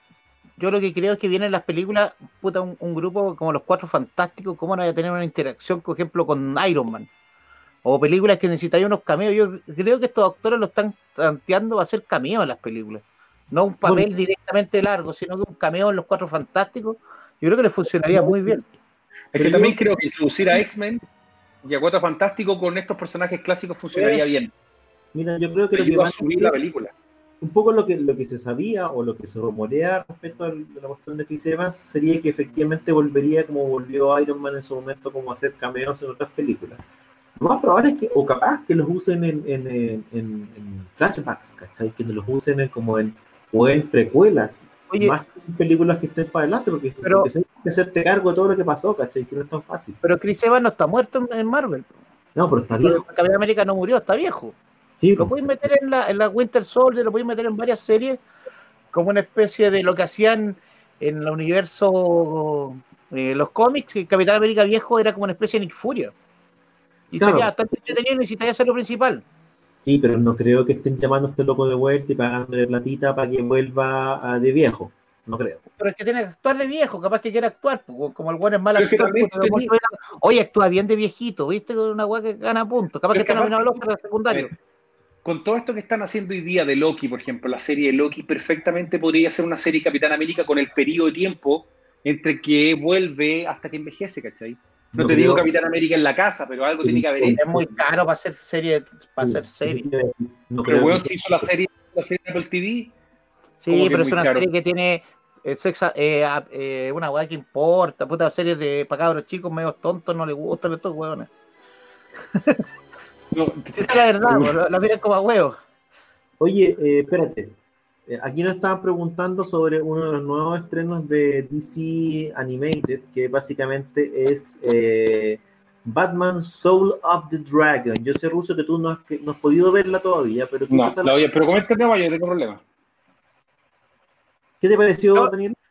Puta, yo, ¿sabes que le encontré una película bastante entretenida? Es un gran homenaje al, al creador de los personajes, porque la foto que subiste, por ejemplo, están tres personajes que, que creó él, que es Richard Dragon, que es Talia, o sea, no, eh, ah, hoy, ¿cómo se llama esta?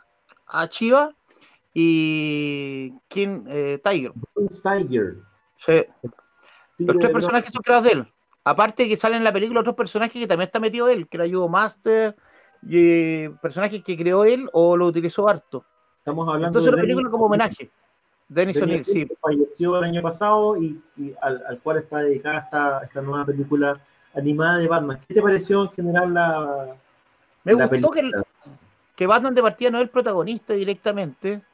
Me gustó que utilicen hartos personajes que no, no lo habían pescado y que son generalmente considerados villanos en el universo ese. Y que Sí. acá lo igual hay un cambio grande con el Richard Dragon, que es directamente un homenaje a Bruce Lee, una versión de Bruce Lee James Bond. Sí. No, la encontré bastante entretenida, me gustó harto, no esperaba nada y, y no me desilusionó. Yo la vi y que tiene, tiene varias cosas chulas. De partida, la elección de la, de la época. Está súper bien, sobre todo la música y la ambientación. O sea, se agradece como ver una cuestión distinta también. El tema de la música setentera y como los guiños al, al cine de karate setentero está choro.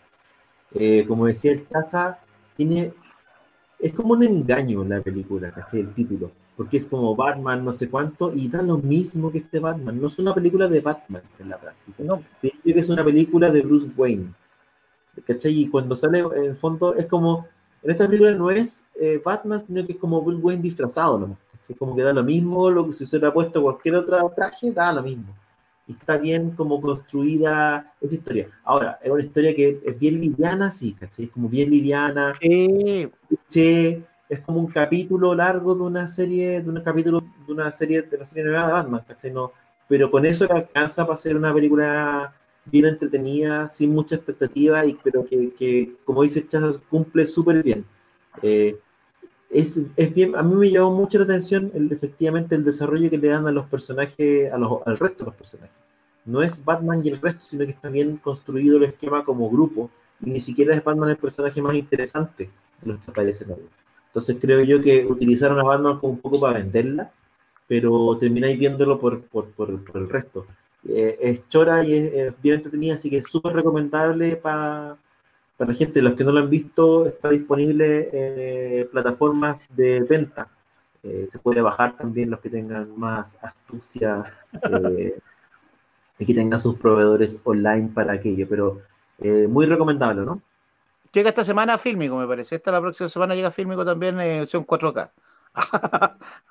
Oye, Oye, pues estoy haciendo, estoy haciendo que avisar. No, tiene, que para que me pagar para para que no haga descuento. Oye, Tigre Bronce, el actor del Tigre de Bronce es el mismo actor que hace la voz de Nar eh, que hace el personaje Narro, que tiene una voz como un guiño. Quiero preguntar, Chaza, estos personajes, por ejemplo, si yo quisiera, hoy ya me gustó, no sé, por Richard Dragon, que es el Bruce Lee, este James Bond, ¿puedo leer más que hay algo en la tienda, alguna, algún específico?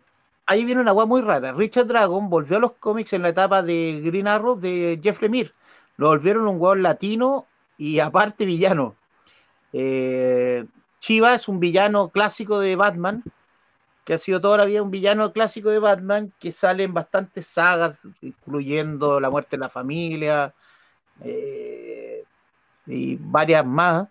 Y el Tigre de Bronce es un villano que sale en la serie Escuadrón Suicida de John Strader y casi todas las series del Escuadrón Suicida que se han hecho. Y es muy raro que sean los tres como los superhéroes acá, como que los cambiaron por uno. Yo creo que viene por Dennis O'Neill que le quisieron hacer el homenaje completo. Hay como un sí, son como antihéroes en el fondo del concepto que están usando en esta. Es como que siempre hay un, mono, a un, mal mayor, ¿cachai? Entonces, claro, es como que tiene sentido por ahí. Ahora, si uno lo piensa mucho, no junta ni pega la relación que tienen con, con Wayne, pero bueno. Eh, la premisa está bien hecha igual. O sea, Richard Dragon partió como un superhéroe, el que entrenaba a The Question. No te olvides que era el, eh, Richard Dragon, el que entrena a Question. La etapa de Dennis O'Neill también, que es la más conocida de Question, que es la como más querida. Y nunca fue chino. como que hicieron el cambio, lo pusieron como Bruce Lee, que le funciona bastante bien. ¿ah? No, me, no me extrañaría que volviera a los cómics con este look nuevo. Sí, ¿cachai? Que es una súper buena idea. Yo también lo vi y dije, puta, qué buena idea tener un agente secreto. Y fue como, ¿sabéis qué? Pero, pero eso es un homenaje directamente a Shang-Chi, que es el personaje de Marvel, que es Bruce Lee, y un agente secreto. Pero ahora lo, en DC crearon a Richard Dragon, que es un colorín karateca con barba, y acá lo volvieron Bruce Lee. Chino karateca con barba, sin barba. Y es igual a Bruce Lee, además, Así que no. lo vi, Se la ganaron a, a Marvel. Sí, está bueno, así como que sabéis que dame una serie animada del loco, la veo, feliz. Estaba como súper bien. Y además el tema setentero, como de las guitarras con guaguá, ¿cachai? Esa cuestión bueno, entretenido. Eh, fue un robo descarado a Marvel. A ahora sí que yo creo que se la, ahí se la pusieron. Muy, muy recomendable. Oye, Ruso, preguntan acá por las imágenes de la película Mortal Kombat. Dice, por lo que leo sería el mismo sistema de Resident Evil, con personajes inventados tipo Alice y nos muestran a Johnny Cage, un clásico de Mortal Kombat. No sé si pudiste ver algo de eso. Sí, la verdad que, bueno, se mostraron algunas imágenes de Mortal Kombat ahí, de repente la gente las puede encontrar, están disponibles en varias partes. La trama de la película va a ser bastante distinta a lo que uno conoce como la historia normal de Mortal Kombat.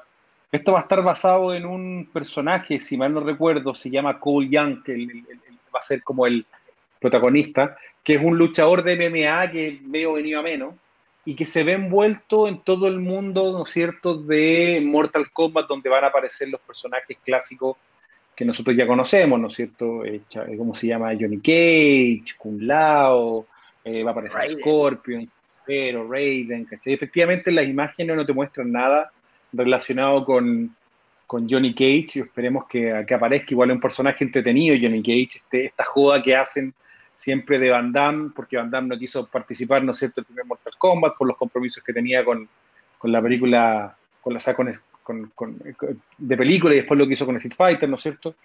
Eh, Pero ya no te acuerdas que yo, la verdad que, yo la verdad que, yo la, tengo cuidado con lo que vaya a venir con Mortal Kombat. Se sabe que ya se va a estrenar el 16 de abril en, en este formato híbrido, que va a ser primero, que va a ser en paralelo en cine y en, y en la plataforma de streaming. Hay que ver, la verdad que tengo un poco de cuidado con las películas de videojuegos. Ustedes saben que normalmente son fracasos, son pocas las películas que se han salvado en esa línea.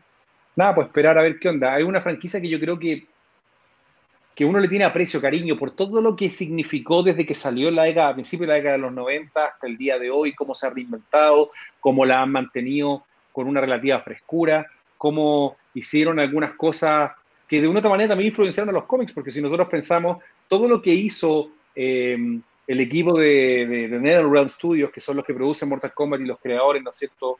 Eh, Ed Bonny y John Tobias, generaron después lo que es Injustice. Porque ellos fueron los que tuvieron la idea de poder hacer un, eh, la saga Injustice, ¿no es cierto? El videojuego como tal. Y esto parte cuando ellos hacen, ¿no es cierto?, el crossover de Mortal Kombat con DC, que la verdad que, claro, mucha gente puede cuestionar de el resultado de lo que fue eso, pero generó obviamente todo lo que nosotros vimos después de Injustice. Entonces, eh, estamos hablando de gente que ha marcado pauta no solamente en el mundo del, videojuego, sino que también en, en otros formatos. que ojalá que sea decente, la verdad que a esta altura lo único que uno espera es que la cuestión no sea mala. La serie de cortos que dieron en algún momento de Mortal Kombat en YouTube era, era bastante buena, ojalá que siguiera esa línea, eh, pero veamos, hay que ver qué, qué es lo que pasa. López, ¿qué les parece la película de Anderson de Mortal Kombat? Lo que pasa es que la primera película de Mortal Kombat, a ver, yo le tengo cariño, porque la primera película de Mortal Kombat no fue una película ambiciosa y dentro de todo funcionó. ¿ya? La música era muy buena. ¿eh? Era, yo, bueno, yo, la, yo, la, vi muy, porque puta la daba en ese tiempo, la fui a ver como a un, a un, cine rotativo, weón, y la vi como tres veces seguida. ¿Cachai?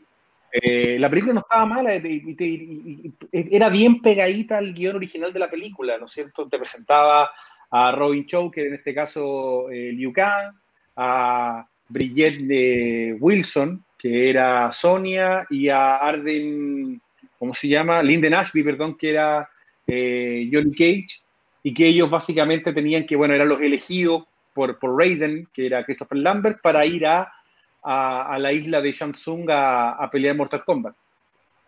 Y creo que en general la película funcionó bien, ¿por qué? Porque estaba bien, bien pegadita a lo, que, a lo que era la idea original del juego, tenía coreografías de pelea que estaban en general bien, que, que es lo que querían ver. Hay cosas que no funcionaron en esta película, como por ejemplo el caso de Sub-Zero y Scorpion, que te lo presentaban como, como dos como esclavos secuaces de, de Shansung, que nunca fue así en la historia de Lambert. Esclavos sexuales.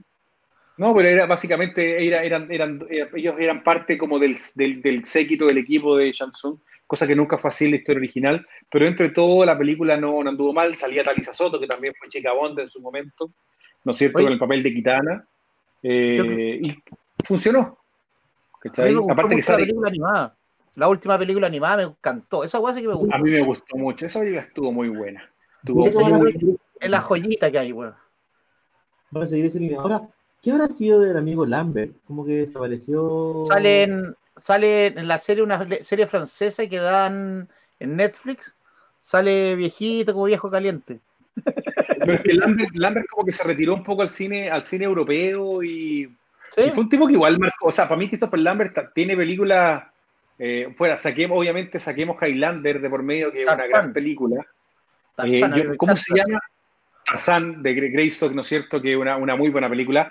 También este gallo tiene una película que se, se me olvida el nombre, que es cuando él está en Japón y como que lo quieren matar y se lo lleva un clan de ninjas, samuráis y tiene que y aprende a no, no aprende a ser un samurái, pero en el fondo se empieza a entrenar, digamos, con el uso de la espada. No me acuerdo qué lo significaba. el buen se operó mucho y, dejó de sonreír. Puede ser.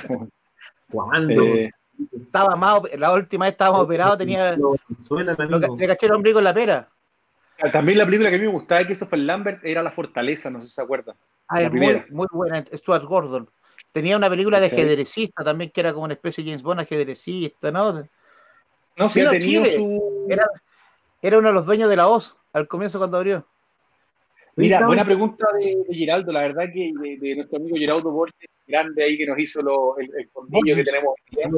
Eh, hoy día Highlander yo no la he visto en alguna plataforma de streaming, yo particularmente. La serie yo sé que la pueden encontrar en YouTube, está arriba por si la quieren ver, la, que la serie era con, no, era con Christopher Lambert, sino que con, con Adrian Paul era la serie que para mí una serie que no entera que me gustaba mucho, yo la, la, vi completa.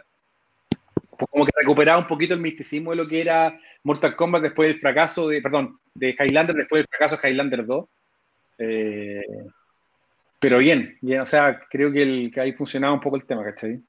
que era al final que queda vivo. En la 4 era el, el último Highlander. Era Se supone que en la última película, Highlander de Gathering, es el, que queda vivo y el que en el fondo gana de Gathering, que al final era el tema de poder tener eh, familia, poder tener hijos. es que él no. Es que por eso es bien claro, porque en la primera película. Era, de agua. No, pues, los inmortales no pueden tener hijos. Eso era parte de la regla. ¿Te acordáis que al final de la primera Highlander te plantean de que él cuando mata a Kurgan se queda como el, último, pero después te dicen que eso no fue así. Y ahí te plantean que, que en el fondo, una vez que termina todo el gathering de los inmortales, el único que quedaba vivo, bueno, como que básicamente era un super genio que tenía todo el conocimiento de la humanidad y podía salvar al mundo, un montón de cuestiones. Y en la última película con Adrian Paul, que es cuando ellos van todos hacia el Gathering y está esa escena en que van peleando todos los, los distintos inmortales hasta que llegan al, al, final, se plantea de que, claro, el que ganaba podía tener un hijo, ¿cachai? ¿no? Podía tener, seguir su linaje, por decirlo de alguna forma, ¿cachai? Que era bien pobre las últimas películas de Highlander, la verdad que no, desde mi perspectiva no funcionaron mucho. Ese poder lo dieron a Eddie Murphy. Y Gathering tampoco, ¿cachai? A Eddie Murphy le hubieran dado ese poder porque estuvo como 20 el concho. Sí, Eddie Murphy, bueno para la guagua. Eddie Murphy ya la- ya tuvieron el de Gathering. Sí, ¿Cachai? Álvaro Sala es humorista. en Hay otro humorista en Chile también, Sala. Bueno, Pero, pero claro, Adrian Paul era el personaje de Duncan MacLeod y el personaje de Christopher Lambert era Connor MacLeod. Que en el primer capítulo, en el piloto, te plantean de que, eh, bueno, Duncan es más joven que Connor, pero que básicamente como los dos pertenecían al clan, se conocieron. Y, y- y de hecho lo entrenó. Connor MacLeod Sí. entrenaba Duncan MacLeod. explicación para explicarte que tenía ahí un, un MacLeod a cuenta en la serie nomás. pues, Y hay otro McLeod que es el de la, en la película En, animada. en la po. serie, en, la, en la- en la serie, porque era una serie de animación que dieron, de Highlander también era MacLeod el del futuro. Era buena esa serie, la verdad, a mí me gustó, la encontré bien entretenida, que, que lástima que no, no tuvo una, la popularidad, pero era del mismo formato de la serie El Fantasma, ¿te acordáis? El Fantasma del Por futuro. eso, es que estaba esa, este pero también una película animada, de los mismos que hicieron Ninja Scroll, que también es Don Cama- eh, otro Sí. Don McCloud. Eran una serie y un anime, ¿verdad? El anime, por eso el anime también es un McCloud. Y había un eran cómic los MacLeod, yo no me acuerdo, había, había un cómic basado en el personaje de Conan MacLeod, porque creo que también trataron de hacer después otro de otro MacLeod, por ahí me, me perdí un poco con la licencia de Highlander. en- Solamente uno y al final eran caleta, parece. Sí. La familia con series distintas. No, pero, que- bueno, pero se supone que no están relacionados, ¿cachai? No Eran son, bien promiscuos los no tienen parentesco los MacLeod, ¿cachai? Y había un gato, había un De gato hecho, también que se llamaba McCloud. Que Conor MacLeod no era hijo del líder del clan MacLeod, ¿cachai? Él no era hijo de él. Él lo, lo encontró la mamá, la, la galla y, lo, y como que lo recogió.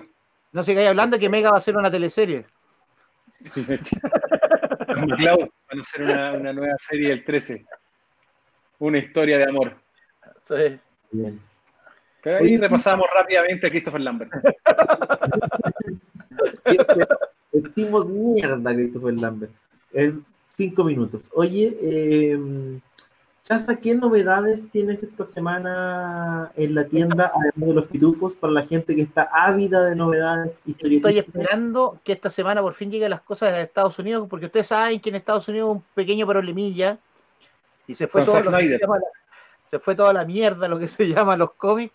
Así que esta semana empiezan a llegar las cajas que están paradas en, en Miami hace rato. ¿Cuál Así es, que-? Porque hablábamos la- las semanas anteriores, hablamos harto de. Joe, que, qué sé yo, que, que había sido como el gran, para ti, el gran hito eh, editorial y todavía se sigue vendiendo, qué sé yo. ¿Qué, ¿Qué es lo que viene? ¿Cuál es el gran hito que uno puede decir, sabéis que esta es la gran cosa o el gran evento que se viene a nivel de cómic gringo? O, o sea, está terminando Death Metal, llega al final esta semana, llega el número 7, y ya entera- entramos a los nuevos relanzamientos de todo el universo DC. pues, Se relanza todo el universo DC después de Future State, que es la serie que van a ser dos meses, enero y febrero, donde mandan a los personajes al futuro, y todas son las series como el especie del universo 2099 de Marvel, pero en DC Comics. Y después de ese lanzamiento en marzo empiezan las series, relanzamientos de todas las series. Entonces viene la Liga de la Justicia, que por fin la va a escribir eh, Brian Michael Bendis con David Márquez, que como un, un Dream Team em, va a escribir la serie de Wonder Woman, eh, de Detective Comics, la escribir una mujer, que es primera vez que pasa la historia, de Mariko Tamaki, que ganó el Eisner este año. Va a seguir James eh, Batman, viene una nueva serie de Wonder Woman con Joel Jones. Entonces viene un relanzamiento de todos los personajes de DC con autores nuevos. Pero este relanzamiento es, después de lo que pasa en Future State, digamos, con estos diseños nuevos de personajes, con estos personajes, como no son, ya no, no, no vaya a tener de nuevo el Superman clásico que vimos hace unos años atrás. Es que eso lo, lo pasa que, que eso es lo que va, los cambios de autor. Por ejemplo, Bendy estaba escribiendo Superman este último mes, en diciembre fue su último capítulo. Vienen los dos números de, de Sub Future State y viene un guionista de, te- de televisión a escribir Superman, que a escribir las dos series. Y van a hacer una especie de, de, muy parecido a lo que se hacía en los años 90 con John Byrne, que eran las series continuadas. Todo lo que venía en Action Comics continuaban en, en, Superman y a la inversa. Y así van a hacer todas las series de Superman desde ahora en adelante. Batman van a estar Detective y Batman separados completamente. No hay anunciado crossover hasta el momento. ¿Qué es el Batman? ¿Es el Batman de color? no, no, Batman va a ser normal y viene una serie de Batman y Robin con el de color. Ya. Pero nadie sabe muy bien de qué se tratan. Vienen series nuevas de Robin, de los Titanes, eh, Wonder Woman, eh, y vienen personajes que no habéis sacado serie hace rato, pero en el universo DC, como por ejemplo La Cosa del Pantano. La Liga de la Justicia. Todos en este concepto, en este concepto reformulado con nuevos diseños de traje y todo eso, ¿no? O es que eso es lo que no se sabe. Pues te preguntaba, porque claro, yo vi este, el tema del Future State y, no caché si era como el reboot de los nuevos 52, en el fondo es decir, que vamos a contarlos todos de nuevo con otros trajes y todo, o es una línea. Y vamos a tener era el crossover, eran las series que se iban a relanzar cuando estaba Dan Didio, que iban a relanzar todas las series con personajes nuevos más juveniles todos los personajes para intentar conseguir eh, clientes nuevos. Lo había hecho Marvel con, cuando hizo el John, cuando creó todos los personajes nuevos, eh, Morales, Thor, Mujer, Hulk Chino, ¿te acordáis que hicieron eso? La iban a poner la movida. Ya, pues, y, no le, y Dan Didio lo echaron cagando y eso se quedó parado, pero como habían pagado a hacer la serie, estaban compradas, eh, crearon Dead Metal, que fue como que al final te aceptan esta, este nuevo universo, donde, por ejemplo, el primer personaje superhéroe no va a ser Superman, sino que va a ser Wonder Woman, y que se juntó con la JSA en los años 40. Y de ahí viene la idea de este nuevo universo, que es como una especie de nuevo 52 indirectamente, porque tiene un nuevo origen. Es un más, otra weá para vender más, nada más. Y la gracia va a ser que el título que pueden existir interesante. Por ejemplo, Roy, eh, Nightwing va a ser de los creadores, los que hacían Escuadrón Suicida. Ah, y ahí viene un cambio grande. El Escuadrón Suicida ahora ya van a sacar a Harley Quinn y ahora va a estar el personaje que viene de Peacemaker, va a ser el, jefe. Así que ya está empezando a hacerle publicidad a las películas y las series nuevas. A la película, a la serie de. Pero ahí te hace una pregunta. Todo lo que vimos ya. ¿Eh? Esta semana empezaron ya las filmaciones de Peacemaker. James Gunn, que dijo que lo hizo en ocho semanas, escribió el guion de toda la serie porque estaba aburrido cuando estaba en la cuarentena. Pero dicho eso lo que te preguntaba, para la gente que, sigue, por ejemplo, todo lo que siguió, vino después en Rivert y todo, ¿eso se termina ahora? ¿Qué es lo que pasa? No, pues Batman sigue igual, es que eso es lo que no, se entiende. Relanzan muchas series con autores nuevos, pero para mí que es el mismo universo Revert, pero con el origen de ahora que Wonder Woman es el primer personaje, no Superman. Viste la Wonder Woman, la Wonder Woman brasileña ahí también que esa es la del Future State, pero no es del no es de la serie regular de pero parece que viene la serie también de oh, no sé, pues, me han raro que la vi. va a venir, va a tener dos Wonder Woman coexistiendo, la regular y la nueva. Es que no sé, es que la, nueva sale en la serie de Future State. No han dicho que venga en la serie regular, pero tampoco sabéis que no. Entonces. Sí, todo, es como Superman ya no es el personaje más importante ahora. Superman ya se fue al McDonald's. No, no, no. lo que pasa es que puta, van a, como Superman hay películas y cuestiones, para sacar Wonder Woman, la pusieron con el primer personaje. No sé qué va a pasar. De partida viene una película animada de DC que es Wonder Woman con la Sociedad de la Justicia. Que es del mismo universo de Man of Steel, la, última película animada de Superman. Así que no se sabe ni mierda.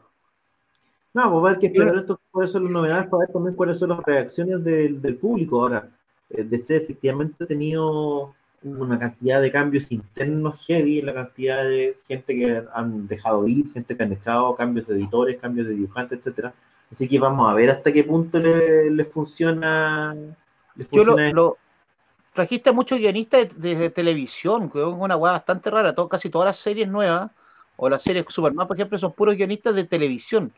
Guionistas de cómics quedaron con los que siguen trabajando, Joshua Williamson, Snyder, Tom King ya no hace trabajos para series regulares de C, sino que hace solamente Black Label.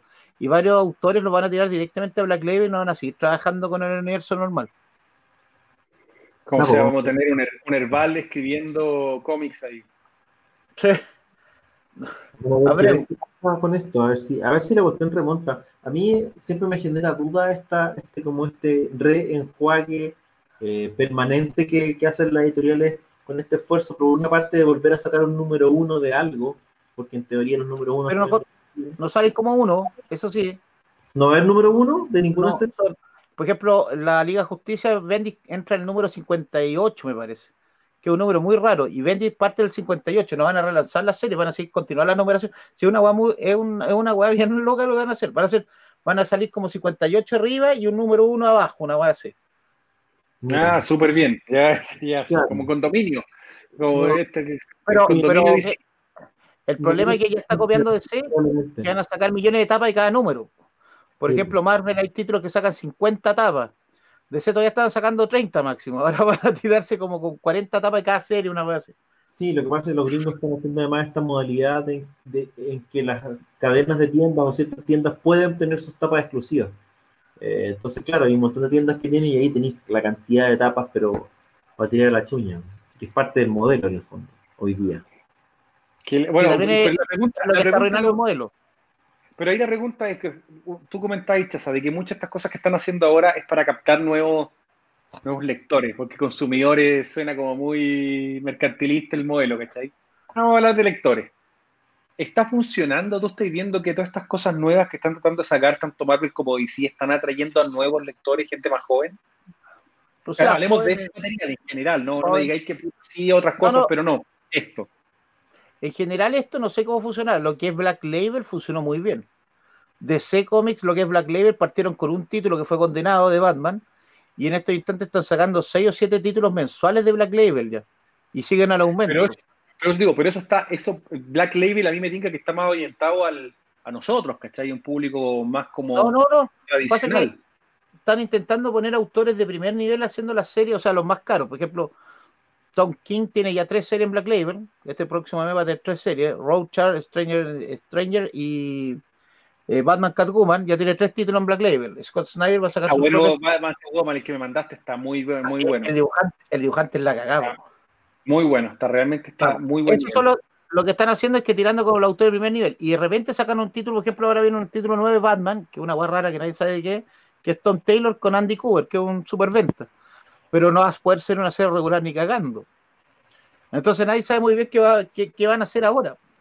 Nadie entiende muy bien qué va a hacer este lanzamiento y en Estados Unidos tampoco. Y no sé cómo estuvieron las ventas de Future State, porque yo, no veí mucho, por ejemplo. Nadie le interesó mucho Future State.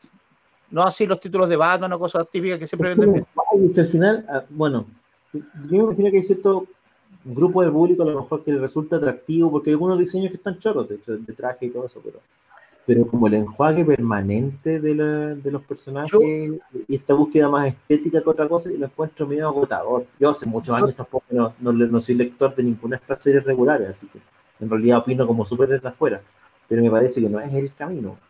Yo creo que el camino fue enero y febrero relanzar, eh, dejaron conseguir tiempo para ver el relanzamiento de todos los personajes y que los autores alcanzaran a hacerlo. Yo creo que tienen tal cagada con después de los, buenos que echaron que, por ejemplo, contrataron puros hueones de televisión. Yo creo que el, público, los dibujantes no alcanzaban a tener los títulos a fecha, así que dijiste, saca, ocupa estos números que la estaban hechos desde noviembre, desde marzo, abril, porque era el Book Day, y de haber dicho, aprovechemos esta hueá, no vamos a vender ni mierda, pero ya como están pagados no perdemos la plata y lancémonos con el relanzamiento en marzo. Puede ser, hay que ver qué va a pasar con, con aquello y si es que Pero- tú, fuera, a ver, Miles Morales como Spider-Man en general funcionó. Yo, yo creo que anduvo el proceso. Ahora, lo tuviste que igual mantener en paralelo con, con Peter Parker, ¿no es cierto? El más clásico. ¿Funcionan estos enjuagues de poner a, a otro, a otros personajes? Ponte tú en lo que tuviste en Marvel, el Hulk chino, la Iron Man niña, o, o, No, no fun- cambiar. Lo que pasa es que Miles Morales partió muy bien porque tuvo la suerte de estar en el universo Ultimate, que fue el último título que quedaba en el universo Ultimate. Fue el que cerró el universo Ultimate en realidad. Y el personaje lo mezclaste en el universo DC, pero tuvo un número de un par de años saliendo solamente en el universo Ultimate de Spider-Man, Morales. Y cuando lo metiste en el universo Marvel, después de la serie, la película Spider-Verse, que fue un hit, la serie continuó bien. En cambio, lo que es eh, el Iron Man, la que es Hulk, todos esos personajes como que desaparecieron, casi no se utilizan. Por eso, por eso que yo no, no entiendo. Pero no entiendo. DC, por No, ejemplo, por saca serie regular de Nightwing, de Robin, que son personajes reconocidos. No, pero por ejemplo, ahora que van a ponerte otro Batman, eh, que este Batman nuevo que te van a poner. Pero lo de- ponen junto con Robin. po. Claro, pero de una manera están cambiando a Batman. Yo no sé cómo funcionó porque tú en ese sentido, porque siempre se supo que era poco tiempo, pero cómo funcionó Jean Paul Valley porque tú como Batman. Vendió muy bien en su época, pero fue una weá de llegada y salida. Es que por eso, porque sabía de que era algo puntual que tenía que ver con el retorno de Batman, ¿cachai? Con la serie Night. Sí, pero en este caso estoy siempre hablando de la serie regular, ¿cachai? En el fondo era una pura serie, una pura línea donde apareció sí. otro bastante mientras el otro se arreglaba la espalda o lo que fuera. Entonces, claro, claro, ¿cachai? Que tenía una, una, una, línea que se mantenía y entendí que dentro de esa línea había una subtrama, que era lo que decía antes en la práctica. Pero aquí lo que hacía en el fondo es cada cierto tiempo resetear el universo completo. ¿Cachai? Entonces recitáis a todos los personajes, recitáis el universo, recitáis cómo se creó el personaje, es intentar contar todo de nuevo, que al, Ah, al final tiene re poco sentido, ¿cachai? Eh, No, igual- cosa que tiene que ver con que de nuevo queréis vender los números uno. Ahí para mí el tema, ahí el tema si hablamos de consumidores. después de dos años o lo que sea, tenéis que echar caña no- y toda la y normalidad. le poner el calzoncillo rojo a Superman, etcétera, etcétera. Entonces, como, Porque, por ejemplo, la pregunta, ahí yo, a ver, que yo, por ejemplo, en DC, yo soy más seguidor de DC que de Marvel. Tenéis obviamente todo lo que fue Nuevo 52, tenéis todo lo que es Reveal. Antes, ¿qué otros reinicios han habido? Reinicios de este nivel estamos hablando. En DC no sé, antes, 952, antes no se había sido en reinicio. ¿no? Y Se yo me acuerdo, no, y lo que hiciste fue en el fondo ajustar continuidad de los multiversos a Por un eso. universo Pero no, único, pero necesita relanzamiento. No, Pero se necesita- fue el primer- inicio con los nuevos 52 y así nomás les fue, pues. Por eso te digo, 952 fue, partió como avión y terminó siendo grandes Casi. títulos algunos y otros títulos fue un asco. Sacaron buenas cosas y cosas muy malas. Terminó con los despidos. Terminó con varios fuera. Y en el También caso de Marvel, ¿cuántos reinicios tuvo Marvel? Ahí por eso digo, yo Marvel No, estoy más que perdido. Marvel, Marvel no son reinicios, también es parecido a la cuestión, pero Marvel es de lanzar número uno. ¿Cachai? Ellos cierran todos los títulos y relanzan todos de número uno. Después de seis meses, la mitad de los títulos se caen, entonces seis meses y le vuelven a relanzar ese mismo de- como número uno. Y lo han hecho, Spider-Man tiene alrededor de 17, 18 número uno. De repente, esto debería hacer yo, weón, sacar un Guarén verso y sacar puro número uno, no sacar ni un dos. Puro número uno. Esto- Todo pero- número Yo creo que, yo creo que es buena idea vamos a sacar por un número uno. Lenticulares. Que salgan los Guarenes. ¿Cachai? Yo creo que por ahí va. a China. Qué tierno. O sea, de verdad, Podría lanzarlos con de títeres. Eso. yo creo que es difícil hoy día para, para un, un entusiasta, ¿no es cierto? Alguien que le gustan los cómics, seguir efectivamente. No, no, es que, es que Una- esa es la idea. po. El número uno es para relanzar los títulos y que llegue público nuevo. Sí, yo No, creo pero que seguir el arco con, todo- con todos los tallín y con todo un montón de weas, o sea, ya no es como que te comprís solo Batman, tenés que comprarte Batman y como cinco weas más para poder entender la Pero- historia. hay que dejar Hay de leer Batman, ese es el tema, hay que dejar de leer, en el fondo yo creo que las series regulares de, de, de superhéroes no están hechas para uno, esa es mi impresión, no están hechas para uno. No, no, es que, es que eso es lo que. Batman también está haciendo lo mismo, pero no relanzan del uno. Por ejemplo, la etapa de Top 15 son 85 números y funciona perfecto del comienzo hasta el final 85. Pero hay llega otro tantas guionista y sigue por su lado. hay tantas otras cosas que leer, hay tantas novelas gráficas interesantes, hay tantas cosas con una mirada también lejos de los superhéroes, hay tantas historias en, en- en el cómic, que yo te diría que eh, invito también a la gente a que no se cierre solamente los superhéroes y empiece a mirar otras cosas, ¿cachai? Como ir evolucionando en, en- en la lectura y descubriendo otras miradas y otras cosas. Yo creo que eh, yo tengo la impresión de que los superhéroes están llegando como un a un punto donde no han logrado tampoco eh, poder hacer vivir sus dos públicos, esta necesidad que tienen de conseguir público nuevo y esta, otro, esta otra lectura de, de buenos viejos, ¿cachai? Que en el fondo que quieren leer sus, sus héroes antiguos, ¿cachai? No han logrado todavía encontrar la fórmula. Pero yo invito a la gente a que, a que busque otras cosas que ver también. Hay, hay unas cuestiones tremendas que están saliendo que no tienen que ver con superhéroes, que también a veces son de DC o Marvel en sus otras líneas más adultas, ¿cachai? Así que yo échale un vistazo a, eso también.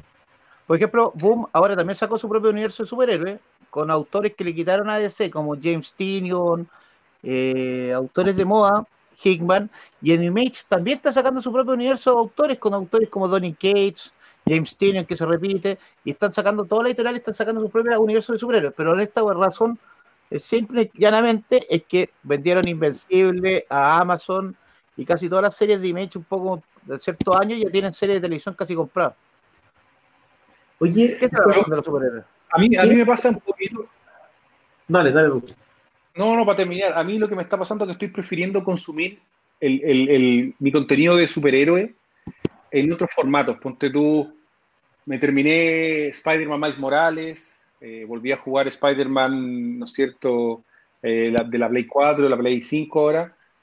Y creo que es un poco más simple, me gusta cómo relatan la historia, cómo las cuentan, y te volví a encontrar con el personaje muy bien logrado, ¿no es cierto?, en, en un nuevo formato. Lo mismo pasó con la serie de Batman, con todo lo que era eh, la serie Arkham, con lo que viene ahora. Por lo menos a mí lo que me está pasando es que me estoy encontrando con los personajes en otros formatos. Sigo leyendo otras cosas, pero, pero, pero sí, me estoy encontrando en otros formatos y creo que están funcionando súper bien por lo menos.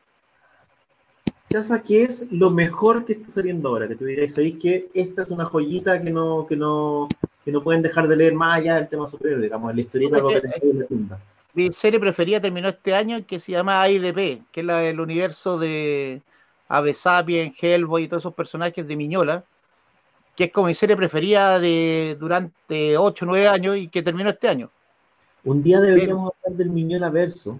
No, eso es una maravilla. Ese weón creó una weá perfecta porque lo que hizo él es trabajar con diferentes dibujantes, pero siempre estuvo, se mantuvo Miñola en todos los números, en todas las historias, son, siempre está metido Miñola que va a aportar su, su orden y funciona perfecta, weón. Hay que es una joya, se- eh, lo que hizo Miñola es una joya, weón. Y creo Oye, personajes ¿Por, por ¿Qué? dónde hay que entrar al Miñola Verso? ¿Qué es lo Por Hellboy. que- por porque, Hellboy. porque, claro, y Hellboy además tiene algunas ediciones re baratas. Hellboy apareció por el límite. ¿no? Sí, Sacó Unlimited sus primeras series, que son bastante buenas, que son las que dibujaba Miñola, porque después al final Miñola también le fue bien y dejó de dibujar, pues contrataba Oye, gente. Semilla de maldad. Yo no me acuerdo los nombres. Semilla Maldad es la primera. Semilla Maldad es la primera miniserie de Hellboy, donde lo ayudó John Byrne un poco en los diálogos, que cuando Miñola estaba recién partiendo. Y después Miñola se dio cuenta que era mucho mejor guionista que dialoguista.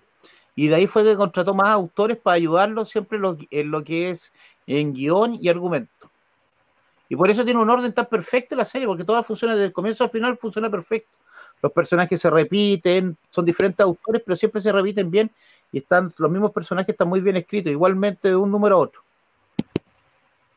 Es lo que se hizo con Hellboy. Los Hellboy es una maravilla, por eso uno le tiene tanta bronca a la última película, que después de la Es que Guillermo del Toro, ahí como que Es me, que bueno, me- ahí- me- Yo creo que a todos nos pasó un poco lo mismo. Lo entretenido es Hellboy, a mí me gusta mucho las similitudes que, bueno, porque todos toman varios elementos con, con The Witcher, por ejemplo.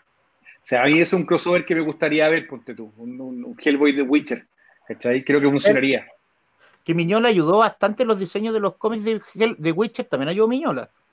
La gracia de Miñola además es que, bueno, es que efectivamente a partir de Hellboy y el universo que rodea a Hellboy, Hellboy tuvo la oportunidad y el ojo para eh, explorarlo.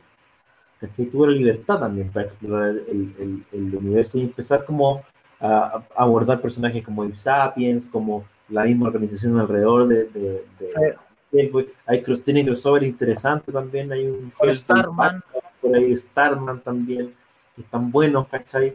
Eh, así que bueno, en eh, Shazam Comics hay, están, yo, si, no- si no todos, muchos, y, y hay algunas ediciones que no son caras. Yo me acuerdo que tenéis como unos compilados que no sé si eran peruanos, no me acuerdo. traigo de, todo de Hellboy, traje de todas las ediciones que hay, ahora hay unos compilatorios gigantes de 400, 500 páginas, que también siempre están en stock. Y el otro personaje que, que ahora volvió, o sea, es que había muerto, la editorial había quebrado en España y todo, que se llama Invencible, que viene en la serie en Amazon.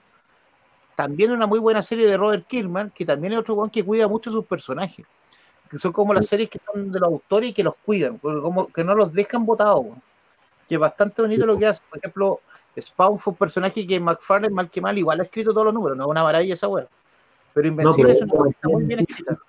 McFarlane en el fondo se mantiene vinculado, o ya sea como portadista, o entintador, o escritor, pero el loco nunca deja Dejó- solo.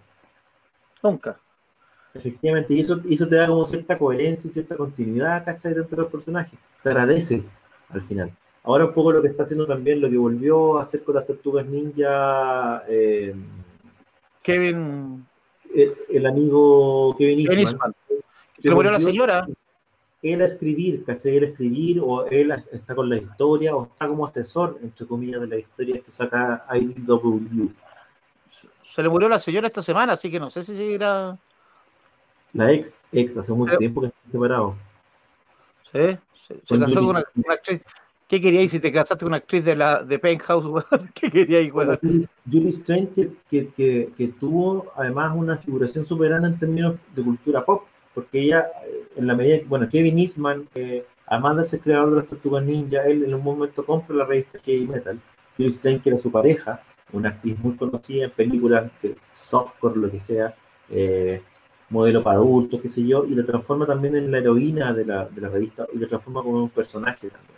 Entonces ella está muy ligada a la revista Heavy Metal, de hecho la revista emitió comunicado así como se murió uno de los nuestros.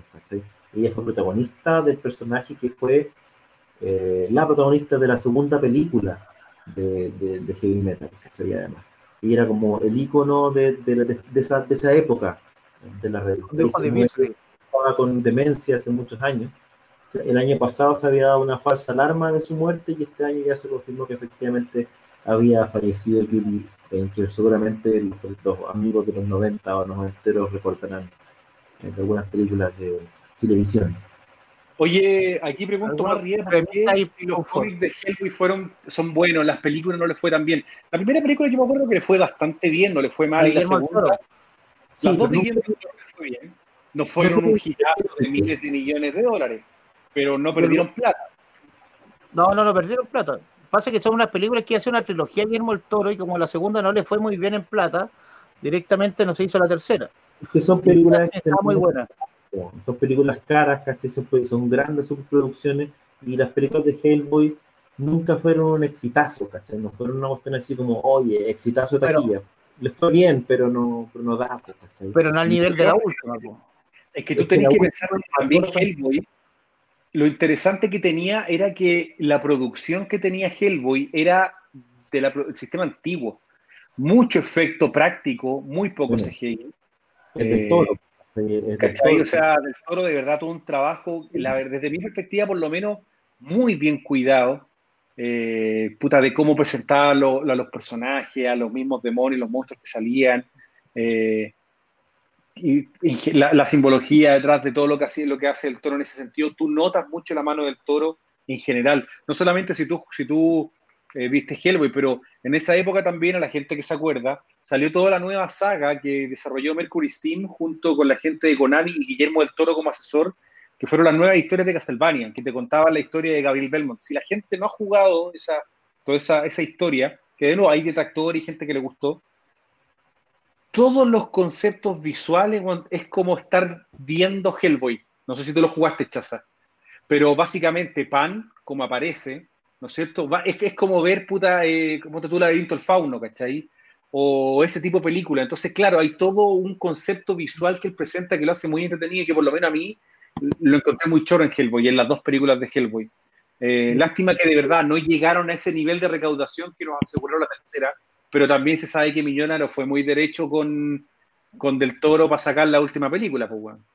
Sí, pues, y, ahí, y ahí la cagó mal, pues. ahí se fue a la mierda lo que es Hellboy.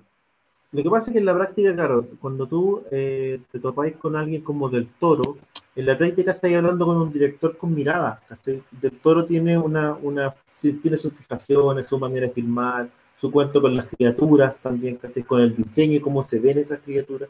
Entonces, claro, cuando tenéis a alguien que le gusta estar muy bien el control de su obra como Miñola, probablemente la relación con Del Toro no haya sido del todo fácil, porque tú veías las películas de Hellboy y sus películas de Guillermo del Toro por todos lados, desde el punto de vista de la artesanía con que le pone la mirada, la manera de filmar, el diseño de producción, ¿cachai? Con esos detalles que mencioné, algo muy propio de él, ¿cachai? Entonces, claro, un poco lo que comentaba eh, Miñola respecto a la película nueva, era que en esta película nueva estaba más su versión, él había podido estar más involucrado. Y, y salió mala, weón. Así nomás le fue, ¿cachai? En la práctica lo que hizo fue una película que, entre comillas, tenía más que ver con la mirada de él en esta oportunidad. Y, bueno, básicamente lo que hizo fue matar su personaje. Hoy día Hellboy es un personaje que a nivel cinematográfico está muerto. No va a haber una película de Hellboy en 20 años. Después de lo que pasó. No, olvídate, y aparte, como digo, lo mató, lo mató mal, o sea, una película, una mezcla. A ver, si bien los personajes vienen del mundo del, obviamente, de la historieta y todo, pero yo creo que nosotros, uno, de repente uno siempre habla de ciertos actores, pero uno no le da la importancia que ha tenido Ron Perlman, por ejemplo. No, Que no es un triple A, pero es un gallo que los personajes que él ha hecho se ha adueñado de esos personajes. ¿Ya? En el caso, tenía el caso de Hellboy, eh, puta, te voy a acordar el caso de la bestia, obviamente, en la serie que protagonizó con, ¿cómo se llama la, la bestia ante- anterior? ¿Cachai? En general, el gallo se adueña, ¿cachai? Eh, el trabajo vocal que también ha hecho en algunas cosas, yo no me encuentro muy bueno lo que él hizo para el juego de Conan, donde él hace de, de personaje de Conan. Sí, Y de alguna manera se adueñó de Hellboy. es exactamente, fue como, es como su personaje. No había ¿Cachai? maquillaje, no le ponían ni maquillaje. No, Claro, porque él, el tipo se encarnó, era como el casting perfecto. Entonces, claro, además pasa que es muy difícil ver a alguien. El diseño además del personaje de Hellboy no era muy bonito, era como chascón, era como Hellboy feo. ¿sí? Era como el hermano feo del, del otro Hellboy. Eh, y era difícil ver a otro, otro personaje, porque en la práctica el tipo estaba tan bien elegido que tú decís, bueno, este es Hellboy. Ahora, claro, era el Hellboy de Guillermo del Toro, y, y- y muchas veces a los, a, los, a los creadores les cuesta mucho ver sus obras adaptadas por otros, porque una adaptación quiere decir que tu obra no va a estar textual en pantalla, No. porque hay un montón de cuestiones que se adaptan o que se cambian que a ti te pueden parecer mal. Porque claro, probablemente Guillermo del Toro quiso meter el concepto más de historia de amor dentro de, de, de Hellboy para darle más profundidad al personaje, para hacer que la trama se desenvolviera y probablemente a Miñuelo esa cuestión a lo mejor no le pareció, ¿cachai? Y hay un montón de cosas así que tenéis que, en el fondo, que cuando entregáis tu obra, eh, tenéis que aceptar, ¿cachai? Eh, que- y confiar. Y lo más probable es que el tipo eh, no, no, no le gustaba, ¿cachai? Y en, esta, y en esta pasada nueva quiso meter sus obsesiones, su mirada, y le fue como el ajo.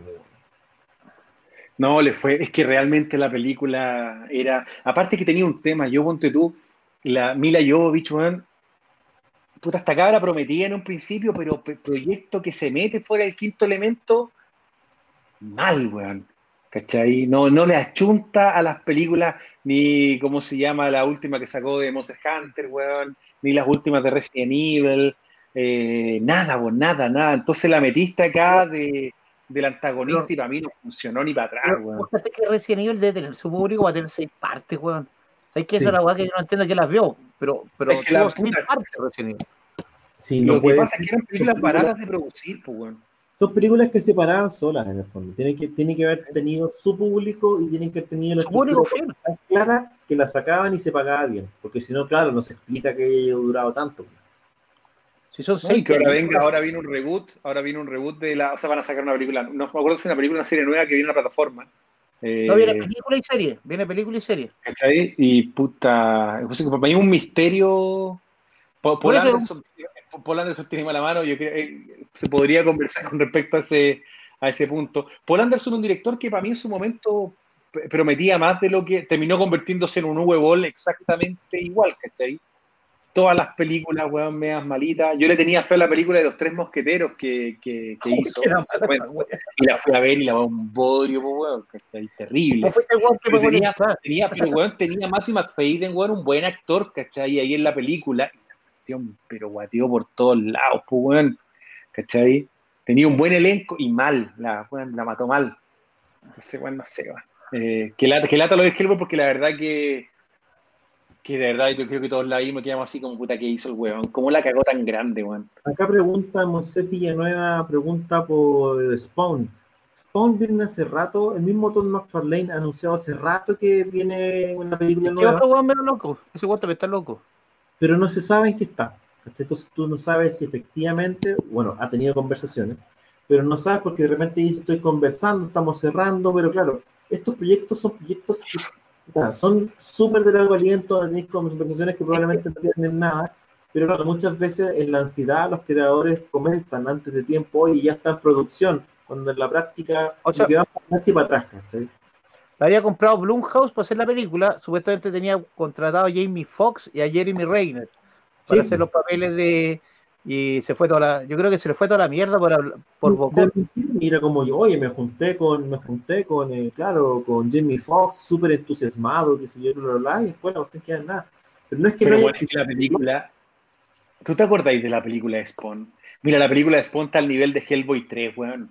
Es, es una película que yo creo que no la terminaron. Fue una weá que dijeron, saquémosla como está. La música es, era muy buena, ¿eh? Nada, pero una banda sonora, weón, pero nada, pero olvídate, muy el final, el final de la película es terrible, weón. Esa, esas escenas de CGI, weón, esas escenas de CGI al final, que tú decís, weón, me estáis hueveando. Esto, esto es una falta de respeto al cine, ¿cachai? No, ni, ni siquiera. Hay que decir, Ruso, que salió en una, en una época de efectos especiales que han envejecido muy mal. Mal, pues, weón, mal, mal, muy mal. Así, mal el de, tú, de la momia de, de Brendan Fraser. Películas. Es que, es que hay una década justo ahí. Y tú miras ahora y decís, loco, ¿qué pasó acá? ¿cachai? Después del 95, cuando empieza a masificarse un poco más el CGI, ¿ya? y ahí tenemos que echarle un poco la culpa a una gran película desde mi perspectiva, que creo que ha envejecido bien, por lo menos desde mi perspectiva, que es Terminator 2, ¿ya? Y después se, la cosa se hace un poquito más masiva después del 95, le empiezan a meter efectos digitales a cualquier weá como venía, Sí, de mala calidad. Y tenías que películas que envejecieron pobre como esa, Si ¿cachai? tú, si tú miras ahí, el otro día me repetí, a propósito de que estuvimos conversando, me repetí Terminator 2 y claro, sé que está tan bien, está hecho con tan buen gusto la utilización de los efectos especiales como cuando es preciso, ¿no? ¿cachai? No tiene tanto. Claro, no tiene tanto, es un personaje, ¿cachai? Y, y que en su momento, además, el CGI como del morphing, la gente estaba vuelta loca con la cuestión, pues, ¿cachai? Era como lo Sí. Entonces lo usaron con tanto tino que hoy día tú la veís y, y, y perfecto, funciona porque además Mira, durante el efecto, son efectos físicos, el camión, que se esa cuestión, entonces está perfecto. Pero claro, yo te repetí la momia y es del terror, porque en el fondo te hacen escenarios completos con un CGI o personajes con el CGI, o esta parada del rey escorpión, que es la momia, o sea, la- la- No, pero con, con cara como de plástico, de- del terror. ¿cachai? tú miráis a la roca y le decís qué le pasa. La roca escorpión era cualquier cosa, pues, weón. Claro, es como el alcalde Carter, ¿cachai? Pero la roca, una cuestión así con una cara. No, pero mal, mal, mal. Yo creo que estaba pichicateado igual. Era Sí. Rodolfo Escorpión. Entonces, O sea, Pues así como alcalde. como hay ciertas, hay ciertas, eh, ciertas películas o cierto, cierto periodo en que todos los efectos envejecieron más o menos mal, porque lo usaron, como si tú, lo usaron mucho y, y, y- y no-. Tú lo veías y lo encontré tacha. Pero totalmente, pues, de verdad que, que- que la cuestión es así. Oye, como no, no nos queda tanto tiempo y justamente nos preguntaron harto, esta semana se entregaron más detalles con respecto a la serie El Señor de los Anillos de Amazon. La apuesta más cara de Amazon, que creo que están invirtiendo no sé cuántos miles de millones de dólares en la producción de la película, el perdón, de la serie, ya se, anunció que se terminó el capítulo piloto de hacer, porque usted con el tema del COVID la serie estuvo muy impactada, no se podía hacer. Ya, bueno, se adelantó un poco con respecto a dónde va a estar la trama, que se va a situar en la segunda era, ¿no es cierto? Donde se van a mostrar las distintas, distintas locaciones que eran cuando obviamente distintas razas, ¿no es cierto?, estaban en su apogeo.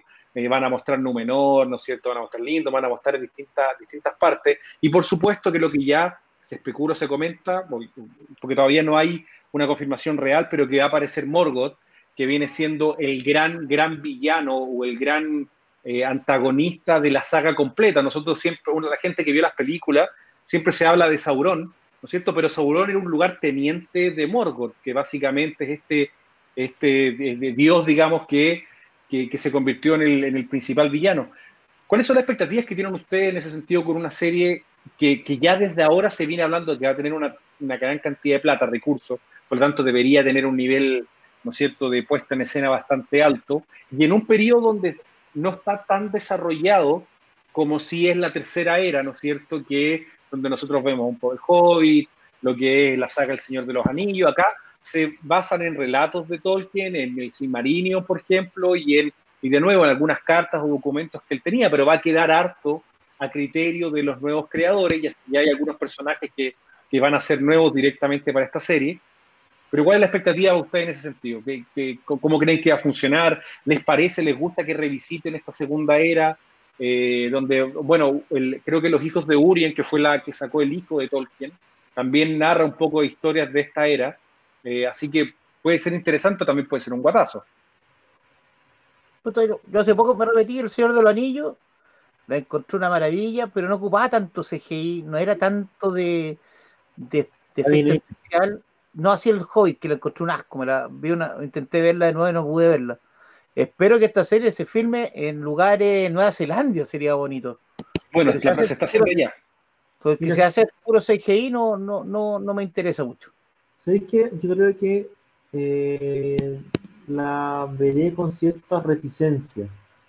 Diría que es distinto si lo hubieran estrenado después de la primera trilogía del Señor de los Anillos, como dice Chaza, después de ver el Hobbit, como que te cagó todo. Sí, como que tomáis dos pasos de distancia para decir, ya, veamos primero, ¿cachai? Ahora, estamos hablando, no sé, pues después de haber visto eh, Game of Thrones, como que tu expectativa respecto a lo que podéis ver en pantalla crece en términos eh, de, de, lo que podéis ver en, puesta en pantalla, así como espectáculo visual, y puede estar choro, pues en un universo que da para tanto. Así que nada, espero con ganas de cachar para dónde va. Más allá de que de la trama, de no, lo importante es ver cuál, qué es lo que van a poner en pantalla, cuál es la historia que van a elegir contar, eh, de las posibilidades casi infinitas que te da ese universo. Eh, Para mí, yo, yo creo que meterte en la segunda era El Señor de los Anillos es, es, una apuesta arriesgada porque vas a tener que crear mucho que hoy día no se ve o no se ha visto vas a tener que crear personajes que antes, que, de una otra manera quedan en el imaginario de Tolkien solamente. Eh, como el Señor de los Anillos estaba ya escrito y tenía mucha, y había, obviamente, Tolkien influenció mucho de lo que venía en esa época, digamos. Eh, no te diría que era más fácil hacerlo, pero de una otra manera tenía más elementos para poder crear lo que creaste. En cambio, ahora no hay tantos elementos como para poder idear este mundo. Te puedes basar de nuevo en ciertos escritos, ciertas cosas. Eh, podría pegarse un guatazo grande, como podría ser algo atractivo. Yo, por ejemplo, tomo también lo que se hizo con la serie de, juegos que sacaron del Señor de los Anillos, todo esto, lo que es la Shadows of Mordor, que de una otra manera, si bien no es un tema que sea canon ni mucho menos, es entretenido mostrar la historia de cómo se forjó el anillo, cómo engañaron a Celebrimbor, que era el, el, elfo que forjó los anillos del poder, para que forjara el anillo de Sauron, como el tipo básicamente eh, después de morir, su espíritu se fusiona con el de un soldado que también engañaron y mataron, y ambos van en esta, en esta búsqueda de venganza. Si lo tomo de esa perspectiva, creo que pueden generar algo que sea entretenido. Estoy pensando en un contenido distinto que hicieron. Eh, pero también, o sea, es una apuesta grande y, ya hemos visto que las precuelas no siempre funcionan, ¿cachai? Pero está Peter Jackson. Sí, pero mira, de cierta manera también el no, el no tener que... ¿Está Peter Jackson? Yo no estoy seguro si está Peter Jackson. Sí, sí, el doctor ejecutivo o algo, debe estar, me imagino. Pero después del cuatazo del Hobbit, no sé si la weá la podía alargar tanto. Pero mira, sabéis que igual, bueno, de cierta manera tenéis otra, es súper distinto, que estamos hablando de, la, de las películas son adaptaciones de un material, como decir tú, ruso, de libros, un material respecto al cual tú ya tenéis esta expectativa y acá en la práctica tenéis más libertad, en teoría, para tomar elementos del universo y poner y poner y hacer una serie. Y eso también es bueno, Entonces hay que ver, yo, yo le doy el beneficio de la, duda, pero eh, la espero con dos pasos de distancia saludables, me parece, para no eh, estar con mucha expectativa respecto a un potencial cuatazo. A mí me pasa lo mismo que lo que comentáis tú en el sentido de que Game of Thrones tuvo su. La serie fue joya cuando se basaba en la novela la serie empezó a perder calidad y claramente tuvo un final que a la gente no le gustó. De hecho, se levantaron solicitudes para que se grabara de nuevo. Mismos actores también comentaron de que no les gustó mucho cuando básicamente se aleja del libro. Yo creo que cuando tú te alejas de la fuente original y los, y, los guionistas, digamos, de serie hollywoodense, llamémoslo como quieran, eh, resuelven con una fórmula mucho más simple los tipos no, no van a ahondar en hacer algo mucho más elaborado. No digo que todos, ojo, no, no, es una crítica abierta a los guionistas, no, por el contrario. Pero obviamente que cuando careces de estos recursos, ¿no cierto?, literarios o que vienen de los libros, la creatividad muchas veces se va sobre lo seguro porque quería asegurarte que el trabajo funcione y, no te la vayas a jugar, sobre todo con un material como el Señor de los Anillos. Así que yo también estoy, estoy, en esa misma línea contigo que eh, la voy a ver con un, con, como dijo Chaza, mira, no la vi con expectativa y no me defraudó. ¿Cachai? Creo que me va a pasar. que tener, yo creo, de ahora en adelante en general. Eh, sí. ¿Tiene expectativa para no defraudarse? Oye, eh, ¿qué les parece si vamos cerrando ya? Antes de terminar, eh, muchachos, amigas, estamos en tres plataformas transmitiendo en este momento y, está, y en YouTube tenemos 10 likes. Me parece que nosotros en general no pedimos likes, pero oye, oye, por lo menos. Pues igual, no, igual nos esforzamos por tratar de hacer algo relativamente bueno. Tan mal nos estamos Hasta me dañé, weón. Hasta me dañé las patas, weón. Si quieren se las muestro, mira. no, no, no, no, tranquilo. Confiamos Confiamos. Así que pónganle like a, la transmisión ahí, la gente que lo está viendo en YouTube, rájense con, con eso. Eso por una parte. La otra, a la gente que eh, en accioncomics.cl ha comprado ya su preventa de El último detective parte 2, el final de la, de la historia del último detective. Esta semana debería estar llegando eh, desde imprenta, esperemos. Eh, ¿La revisaste? La revista sí está, quedó, tengo, escucha, David, estoy la está, pero increíble. Así que eh, para que la gente que no lo ha hecho se pone las pilas y aproveche de comprar su preventa. Vamos a estar con unas láminas ahí, con unos mini posters firmados por Gerald de Gourmet eh, y van a estar, eh, se supone que esta semana ya llegando, así que pronto van a estar en sus casas. Ahora a fin de mes se publica en Brasil y se publica en Estados Unidos también a la gente que, que quiera sus ediciones de colección para que las consiga por allá. Muchachos, no sé si tienen algo más que decir. El ruso, ruso anuncia que lanzaste tu OnlyFans, ¿no?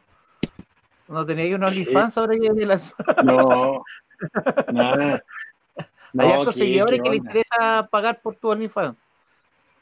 No, salgo. Eh, nada, yo, bueno, comentarles de que vamos a estar transmitiendo fuerte durante el verano, independiente, vamos a tratar de mantener el ritmo como estamos el día de hoy, así que eh, nada, obviamente cualquier cosa con que ustedes saben, por las redes sociales están abiertas, así que si quieren realmente temas de juego, lo que sea, lo podemos ir comentando en, redes sociales con ustedes, así que aprovechen los canales oficiales de Somos Legión y coméntenos porque, eh, como le digo, estamos partiendo una nueva era ahí de, Somos Legión en, YouTube, tratando ahí de, ser un poquito más profesionales. El otro fin de semana vuelve el amigo Pancho Ortega, por supuesto, para sí. que lo sigue siempre. Oye, una pregunta que me han hecho ahí, si yo estoy peleado con yo no estoy peleado con nadie, por si acaso, yo no... ¿Con quién te peleaste? No sé, oye, estoy peleado con esta. No, yo no estoy peleado con nadie, no soy tan importante para pelearme con, con nadie. Así que yo buena onda con todo el mundo, compadre, si quiere preguntarme lo que sea. El curso. Solo pelea con esqueleto. Gracias, Miguel. Saludos también para ti. ¿Echaste alguna cosa que esta semana llegué a comprar a la tienda específicamente? Eh espero que llegue la, la weas gringas, me tirar las weas hinchadas por el Death Metal 7. Así que si llega, weón, va a ser el weón más feliz del planeta. Porque de verdad que te hinchan, te hinchan las weas. Fue una wea. Ese es el llamado de Daniel entonces para sus clientes que vayan a ver la tienda. El, el, CEO de dice a sus, a sus consumidores, no me hinchen la wea, ya va a llegar el material. No, pero igual de verdad que puta es una las tortugas ninjas de SC. Eso.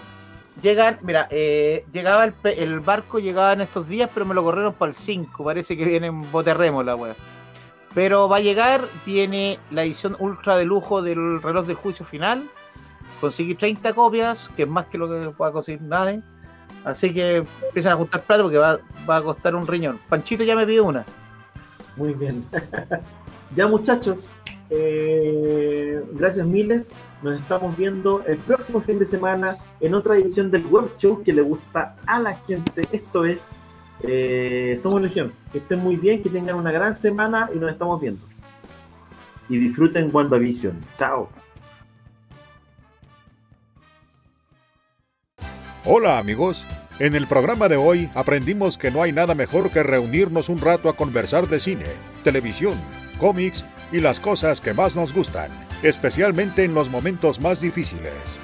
Los esperamos en un próximo capítulo de Somos Legión, para más risas, sana alegría y entretención. Y recuerda que...